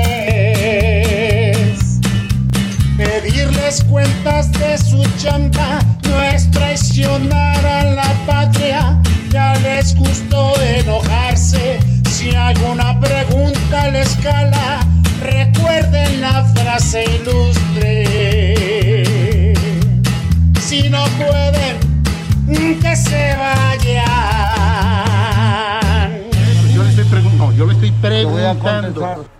Bueno, pues ahí están este tema de los funcionarios y la prensa. Oiga, vamos a hablando de la violencia que se vive en México, la zona de Michoacán, la tierra caliente de Michoacán, es uno de los escenarios lamentablemente de mayor violencia. Aquí le narramos cómo lo- la comunidad de Aguililla, allá en Michoacán, vivió durante meses sitiada, literalmente sitiada. No los dejaban salir ni entrar del pueblo por el cártel Jalisco Nueva Generación. El gobierno se tardó mucho en reaccionar. Incluso la gente se desesperó tanto que fueron a los cuarteles de la Guardia Nacional pues a reclamarles, a por qué no hacían nada si los, el crimen organizado los tenía eh, pues ahí eh, prácticamente aislados del resto del mundo. Bueno, pues finalmente el ejército entró la semana pasada, hubo un operativo en el que pues quitaron todos estos retenes del cártel Jalisco Nueva Generación, pero pues todavía la paz no vuelve del todo. Ha habido minas antipersonales, sí, los malditos estos del cártel Jalisco Nueva Generación sembraron minas en la tierra y ya ha habido muertos en esta zona de Michoacán. Para saber cuál es en este momento el ambiente allá en Aguililla, hago contacto con el párroco Gilberto Vergara, él es párroco de la iglesia de Aguililla. ¿Cómo está? Qué gusto saludarlo, párroco. Buenas tardes. Buenas tardes, muy bien, gracias a Dios. Qué gusto volver a platicar con usted. Platicamos eh, cuando estaba todavía el sitio de estos grupos criminales que los tenían asediados. Hoy ya se ha liberado esto. ¿Cuál es la situación en Aguililla, eh, padre? Eh, mira, después de la entrada del ejército y de Guardia Nacional e incluso de Policía Estatal, tenemos un ambiente que esperemos sea de más calma. Por lo menos hay patrullajes, por lo menos hay eh, mucho personal del ejército y de cada uno de los que ya mencioné en las diferentes partes, en las tenencias y aquí en la cabecera municipal. Entonces hay presencia. Este, yo todavía digo que una cosa es la presencia y otra cosa es el control. Hay presencia, pues esperemos que el control se vaya dando, porque pues nuestro temor siempre ha sido que eh, una incursión así de, de fuerzas federales o del ejército vaya a limpiar una plaza para que después otros grupos quieran este, retomarla, porque eso ha sucedido en el pasado. Yo nada más quisiera apuntar que si bien de lo que mencionabas tienes razón, Aguililla estuvo prácticamente secuestrada, pero es por los grupos. O sea, es, yo creo que es importante el poner el plural porque no solamente se trata de un grupo del crimen organizado o de Ah, un cártel, varios. sino se trata de la lucha entre cárteles. Claro, y es- para nosotros, desgraciadamente, mira, también aquí es otra realidad que cuando, y nada más aquí, yo pienso que en el país, que cuando un grupo solamente domina una región, pues impone una aparente calma, que podemos decir una calma armada, una calma de grupos que Una- no una es la paz calma que narca, con- como le llaman, ¿no? La paz narca. Ándale, exactamente. Entonces, el problema siempre está en las fronteras. El problema está en las líneas de choque entre un grupo y otro. El problema está en los avances o tomas de territorio de un grupo a otro. Entonces, lo que nosotros tememos todavía hasta el día de hoy es que una acción de gobierno, pues venga de una manera así como que no no digo intencional porque tampoco voy a acusar nada, claro. pero que de alguna manera pues se dé como un barrido para que después quede plaza libre para otros que quieran Claro. disputarse. Por lo tanto, nosotros siempre estamos pues conscientes de esta situación que estamos viviendo, pero también le pedimos al gobierno que, que se fije muy bien y que el todo operativo que se monte sea de una manera continuada, no una entrada por salida. Hasta ahorita tenemos este tiempo con este operativo así de fuerte, pues entendemos que tal vez en algún momento tendrá que disminuir la presencia de agentes, de personas, de gobierno, de Sedena o de Guardia Nacional o de Policía Estatal, pero sí que no nos dejen desamparados, que no nos dejen solos, porque ya sabemos que esta tierra es codiciada Claro. y si no es un grupo será otro, y si no es una situación será otra, y nosotros vamos a seguir viviendo la misma violencia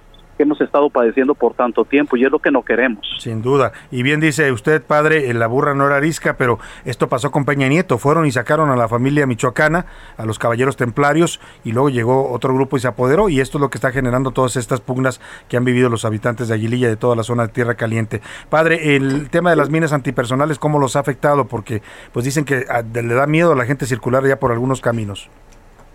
Mira, este, de las minas nosotros tenemos ya bastante tiempo sabiendo que existían. Yo no te puedo ser- decir cortesía de qué grupo, porque en realidad, mira, si hasta de vecinos se pega las malas mañas con demás, con, imagínate viviendo juntos. y entonces yo creo que habría que distinguir primero que todos los grupos han tenido la misma génesis, han empezado de donde mismo. Entonces los cabecillas de un grupo y otro se conocen porque surgieron de donde mismo. Eh, Nosotros estamos aquí en un tropiezo tras otro y en un ah, operativo fallido tras otro. Entonces, si quieres un poco de historia, pues nada más ir, ir a ver desde la desde la eh, declaratoria de guerra contra el crimen Sí, organizado y todo lo todo. que vino deviniendo de Sin ahí, duda. ¿no? De ahí, padre, me va a Que a cortar la mejor en guillotina. su momento Heraldo Radio. La HCL se comparte, se ve y ahora también se escucha.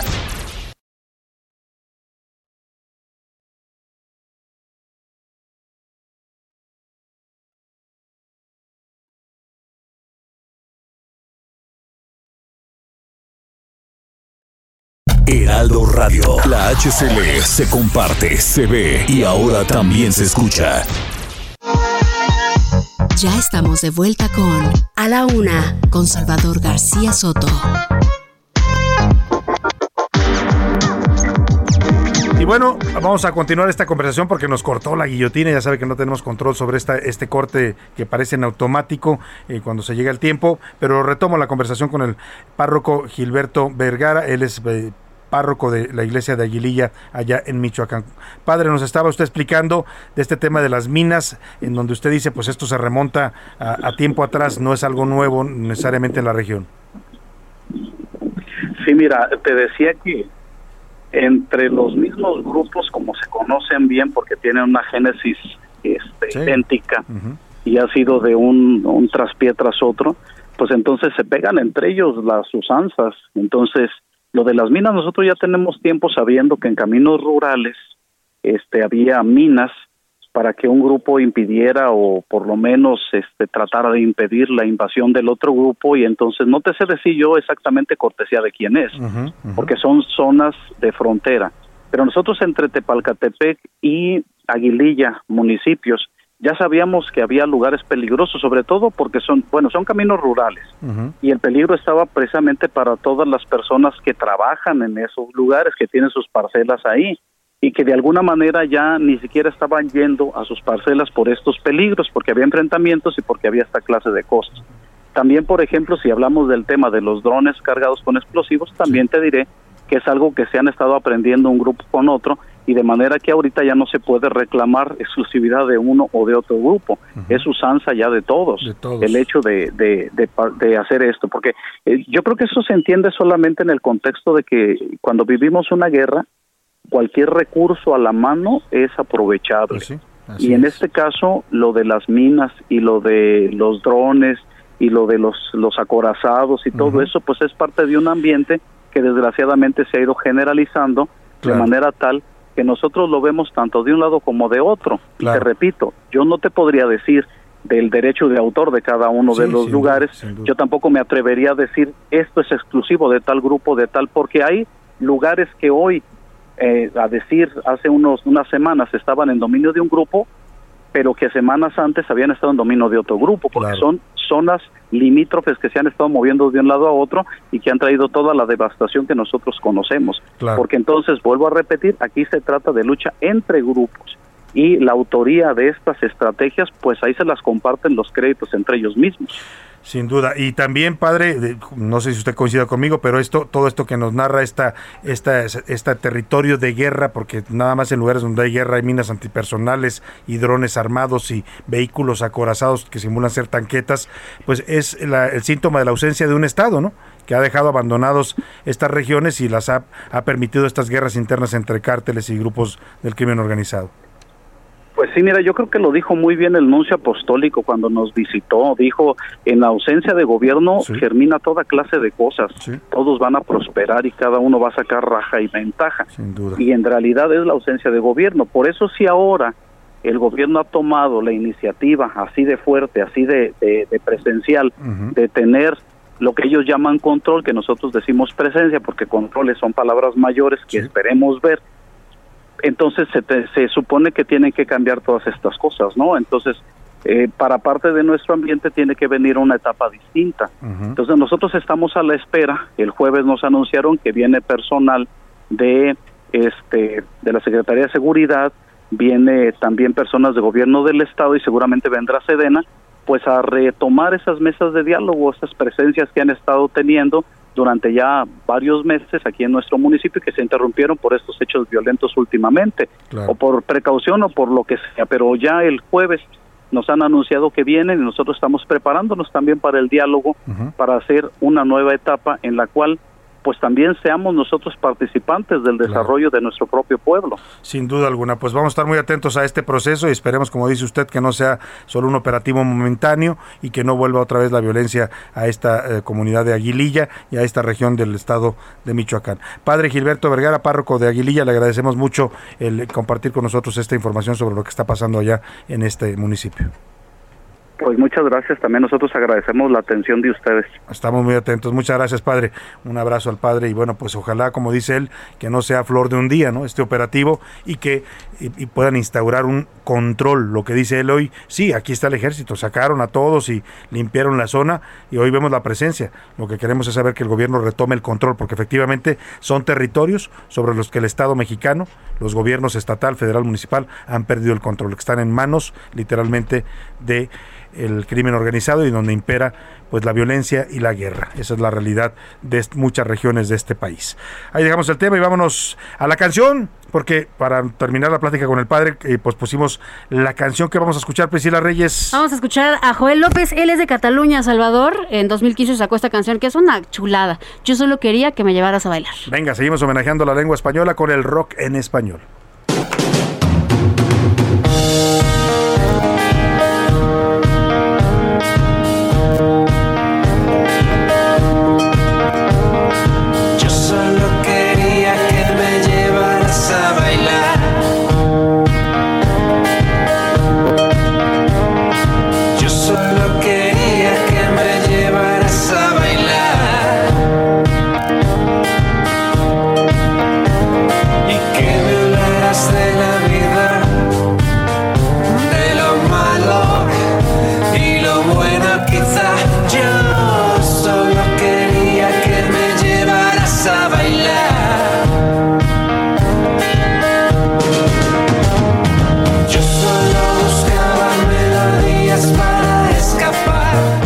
Muy bien, sin duda. Qué buen ritmo tiene este catalán Joel López. Oiga, vamos a los temas que le tenemos preparados, pero antes, como le hemos dicho, hoy es el Día Mundial de las Lenguas Maternas. En México, pues la mayoría de la población habla la- como lengua materna el español, pero también hay un porcentaje importante de mexicanos. Ahora le voy a pedir a José Luis Sánchez que me diga eh, cuántos mexicanos tienen otra lengua materna, porque también muchos, muchos se hablan todavía las lenguas indígenas en este país y son para muchos mexicanos lengua materna, no, no es el español. El español es su segunda lengua. Pero eh, ahorita le voy a decir los porcentajes de cuántos mexicanos tienen al español como lengua materna y cuántos hablan otras lenguas, lenguas indígenas que sobrevivieron y que siguen siendo habladas y siguen siendo parte de un idioma que hablan en comunidades y regiones de la República. Por lo pronto nos llegó un mensaje precisamente en una de estas lenguas maternas Sí, indígenas. Priscila. sí, Salvador. Es Yolanda Méndez, una radioescucha de nosotros que nos felicita y dice que nos escucha y que le encanta y que está en la Ciudad Muchas de México, gracias, pero ella es de. Oaxaca.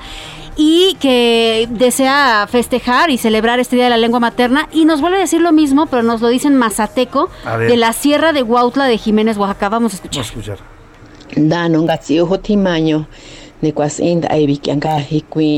E ena e ri sak e ngatsi ne he kwanda si he non ai bi kyanga ti dano ngatsi o naina si hele akata feya richokin richoma chincha chin chin yoma ritu band aibi niku ikwasin kwanda hosen ni hele da nonga tsio.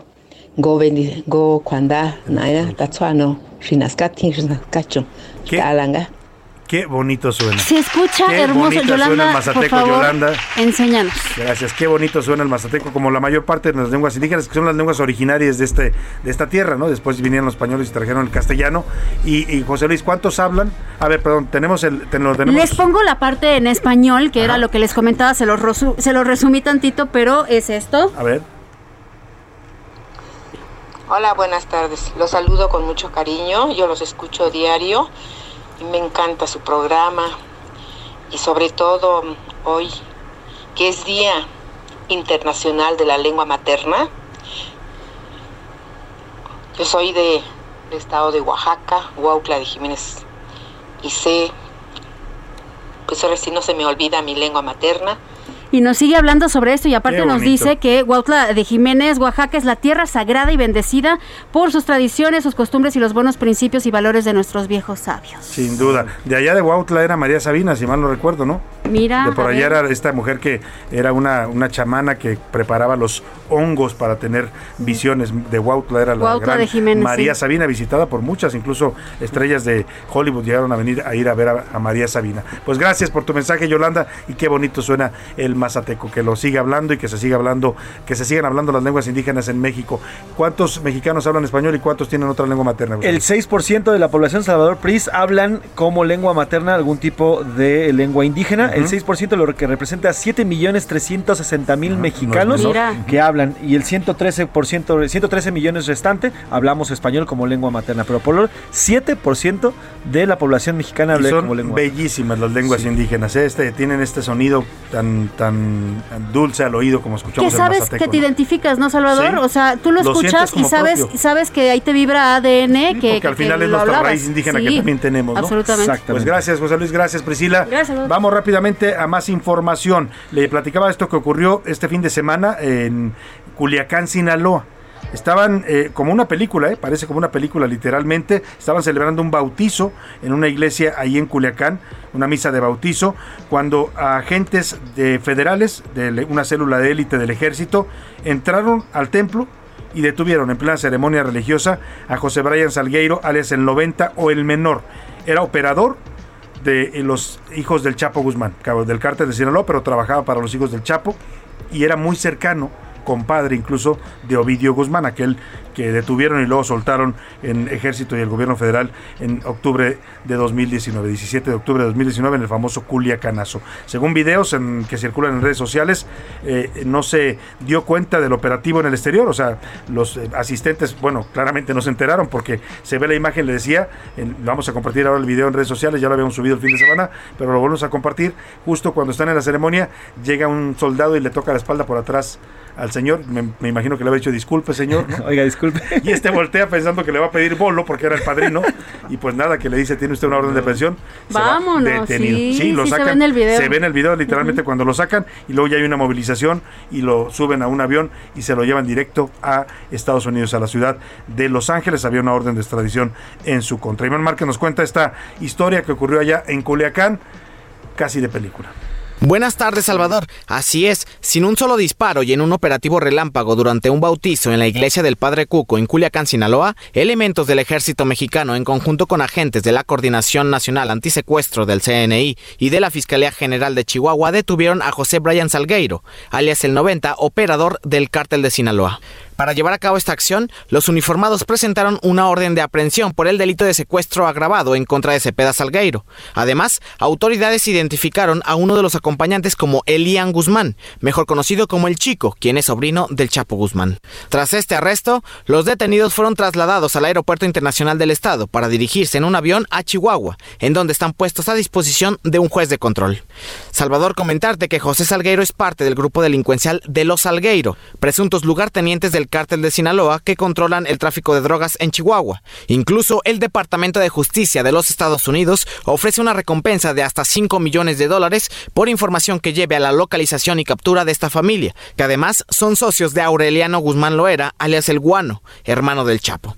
Todos ellos enfrentan cargos por conspiración internacional para distribuir marihuana, cocaína, metanfetamina y fentanilo. Mi reporte, Salvador. Buenas tardes. Muchas gracias Iván Márquez por este, pues esta narración de lo que pasó este fin de semana en Sinaloa. Oiga, le decía, la violencia en México está arrasando, como lo ha hecho lamentablemente, si usted revisa en lo, en lo que llevamos de esta guerra contra el narcotráfico declarada por Felipe Calderón, luego continuada por Peña Nieto y que sigue ahora cada vez más cruenta en el gobierno de López Obrador.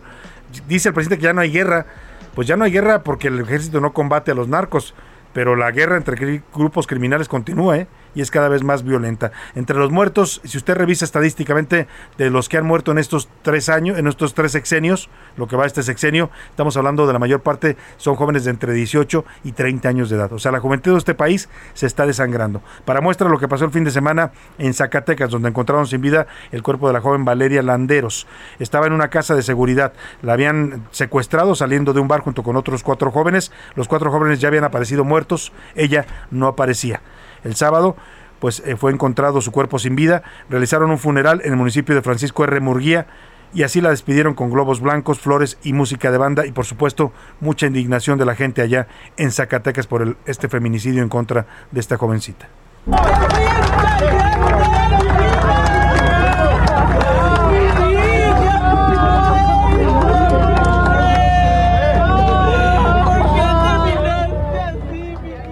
Qué duro es escuchar estos audios. ¿eh? No sé usted, pero a mí me conmueve oír los llantos, pues seguramente de su madre, de sus hermanas que estaban llorando la muerte de una joven, pues que no cometió ningún delito, simplemente ir a divertirse como tienen derecho los jóvenes y saliendo de ese bar fue secuestrada y asesinada junto con otros cuatro de sus amigos. Descanse en paz esta jovencita Valeria y sus cuatro amigos que también fueron masacrados por el crimen organizado. Oiga, y otra historia esta, afortunadamente, pues tuvo un final feliz. ¿No? Porque en este país lamentablemente desaparecen muchos niños, muchos son robados incluso de hospitales, sobre todo de hospitales públicos, ¿no? Es muy común el robo de infantes, lamentablemente, otros son sustraídos de sus casas, de la calle, se los arrebatan a sus padres. Lamentablemente muchos de ellos nunca regresan y hay familias que viven viven el calvario eterno, la pena eterna de no saber a dónde se fue su hijo, quién se lo llevó, dónde está, qué le hicieron. Bueno, esta historia afortunadamente terminó bien. Así quisiéramos que regresaran muchos niños. Chavita era un joven, un, niño, un bebé que nació en un hospital en la clínica 45 del Seguro Social en Guadalajara y recién nacido se lo robaron. Sus padres no lo volvieron a ver, lo habían dado pues ya por perdido. La Fiscalía de Justicia de Jalisco empezó a investigaciones y apareció con pruebas de ADN, comprobaron que Chavita era el hijo de esta pareja a la que le fue entregada la semana pasada. Hoy ya vive con ellos en, su casa del municipio del Salto, ya durmió en la casa de sus padres biológicos y está recibiendo toda la familia atención psicológica por parte de la Fiscalía de Justicia de Jalisco. Adriana Luna, corresponsal allá en Guadalajara, cuéntanos esta historia que afortunadamente, decía yo, tuvo un final feliz. Más de estos quisiéramos, Adriana, en este país.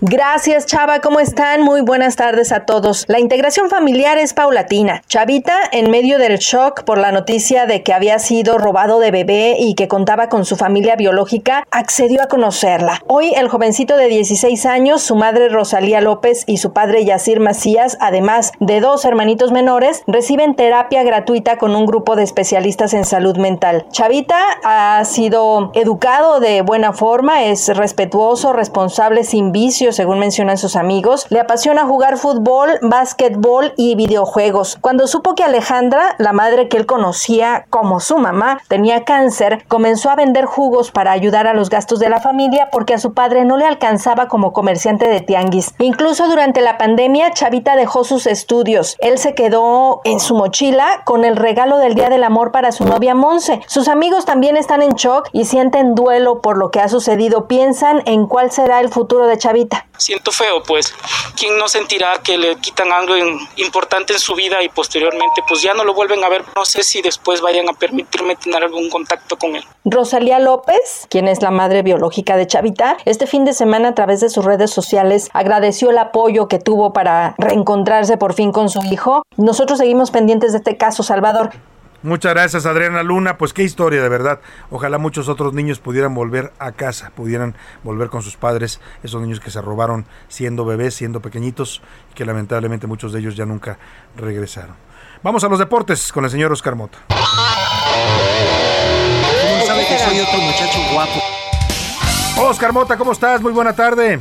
Mi querido Salvador García Soto, ¿cómo estás? Te mando un gran abrazo y por supuesto a las amigas y amigos que nos escuchan a la una.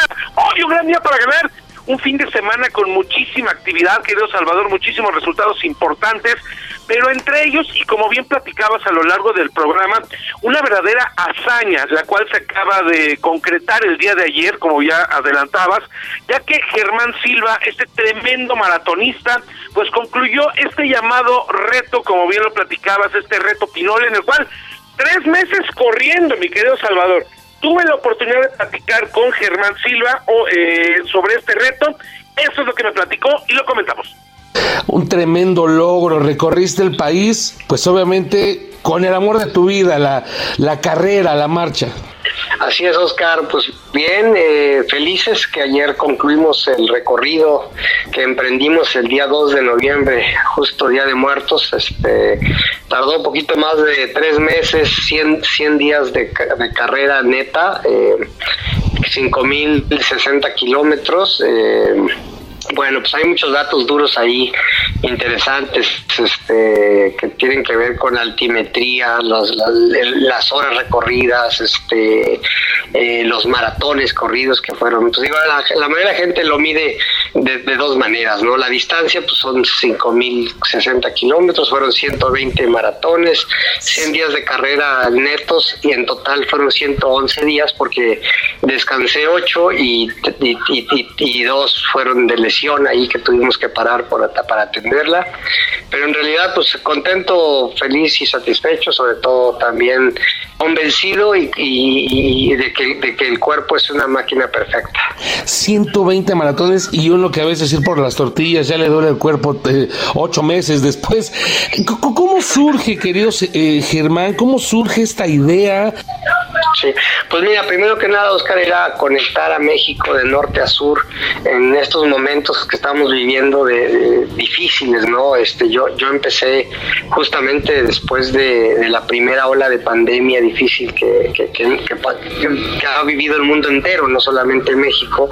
Y bueno, pues este, estamos hablando de, de que fueron 19 estados, más de 80 municipios. Creo que con esto quedan comprobadas teorías eh, que, que de, que de incluso científicos que, que aseguran o aseguraban que el cuerpo humano eh, es un- es- está diseñado para correr, ¿no? ¿Qué es lo que sigue? Pues, ¿qué- ¿Cuál es tu, tu próximo plan? Pues mira, Oscar, no lo sé. Yo ahorita lo que primero que quería era llegar, o sea, concluir el reto. Ahorita que ahorita que lo, lo preguntas, realmente no, no, no, no, tengo intenciones de, de- de- de hacer. Ahorita mi objetivo principal es trabajar fuerte en, en poder es, eh, reunir todas la- las grabaciones, todo lo que se hizo para, para poder eh, realmente eh, eh, concretar lo de un documental en el cual podamos enseñar al mundo eh, el, el- el México como es, no como nos lo pintan, ¿no? Que, que es que drogadicción, droga, que, que- violencia, que, que narco y todas esas cosas. No, no lo es, México no es eso, México es, es bondad, es gente increíble, es este eh, lugares maravillosos y pues es, es, es- es- que es, es todo siempre y cuando uno se emprenda y se ponga un objetivo, ¿no? Y posteriormente vámonos toda América, ¿no? Podría ser. No, no, espérate, este, ahorita, ahorita hay que trabajar en eso y, y bueno, lo que sí te puedo decir es que los datos duros ahí están, ¿no? Ahí está la distancia, el, el número de horas, eh, ya lo publicaré, cuántas horas eh, se, se, se emplearon, porque a final de cuentas, pues esto, esto si aplicamos da para un récord Guinness, ¿no? Sí. Hasta para más que un récord Guinness. ¿Algún mensaje final que quiera destacar Germán Silva?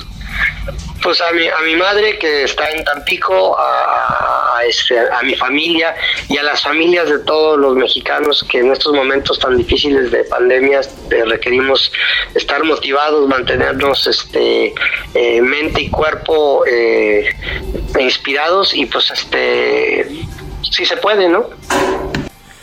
Sí se puede, sí se pudo. 120 maratones, querido Qué Salvador. hazaña. Todos los días corría 50 kilómetros. Más de un maratón diario corría el señor Germán Silva. De verdad, se convierte en leyenda con esto, Oscar Mota. No sé qué pienses. Sin lugar a duda, y además lo que platicaba, quiere eh, poder registrar esto en un documental, pero además Sí. para calificar para un récord Guinness, porque, pues, ¿quién ha corrido el país de esta manera, no? Como Oye, decía... eh, nada más, presidente For- nada más Forrest Gump. ¿no? Pero y eso era ficción, pero este lo corrió en la, la realidad, ¿no? Uno termina corriendo nada más por los tamales, y, la- Sí. y el problema es que sí los alcanza, y esto que dice Germán Silva, Pues increíble, Gran verdaderamente. hazaña, sin duda. Felicidades a Germán, qué buena entrevista. Gracias, Oscar Mota. Te agradezco, te mando un abrazo. Hoy un gran día para el alma. Muchas gracias. Vámonos al entretenimiento con Priscila Reyes. Duró varios meses para dolerme para toda una vida. Cuando dije lo que quieras, vete si te quieres ir, no era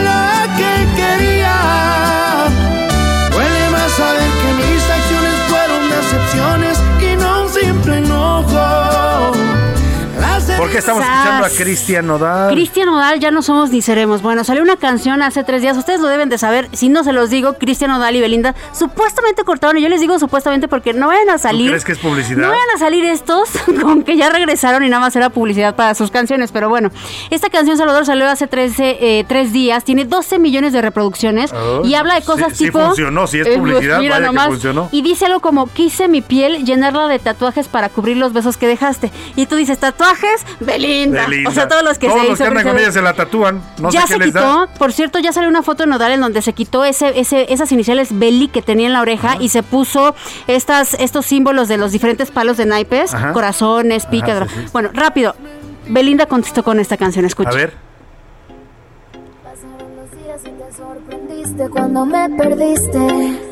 Te la resumo, Salvador, se llama Mentiras Cabrón. Tú sabrás qué es lo que dice la Mentiras canción. Cabrón, así Perdóneme es, usted, eh, tanta trayectoria en la para decir Mentiras Cabrón y dice cosas como Ningún man me va a controlar por tus mentiras cabrón. O sea. Pues se andan diciendo en canciones lo que no se dicen en persona y vamos a ver si es real, como dices tú, este pleito. Yo, híjole, yo, Porque yo, yo ya empecé a dudarlo, En ¿eh? el medio del espectáculo todo Sí, se vuelve. Yo ya empecé a dudar. Tienen mucho tiempo separados, dicen, pero yo ya empecé a dudarlo con lo de las canciones. Bueno, pues así llegamos al final de esta emisión. Vámonos con el ritmo de reggaetón con Belinda y aquí lo espero mañana a la una. Gracias a nombre de todo este equipo. Que pase una excelente tarde. Provecho, aquí nos vemos.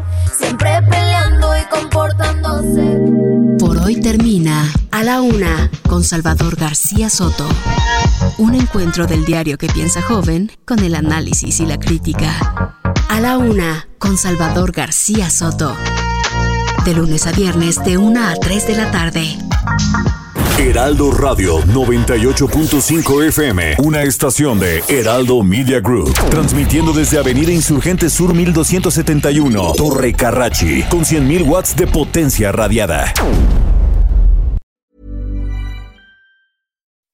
When you make decisions for your company, you look for the no brainers. If you have a lot of mailing to do, stamps.com is the ultimate no brainer. Use the stamps.com mobile app to mail everything you need to keep your business running with up to 89% off USPS and UPS. Make the same no brainer decision as over 1 million other businesses with stamps.com. Use code PROGRAM for a special offer. That's stamps.com code PROGRAM.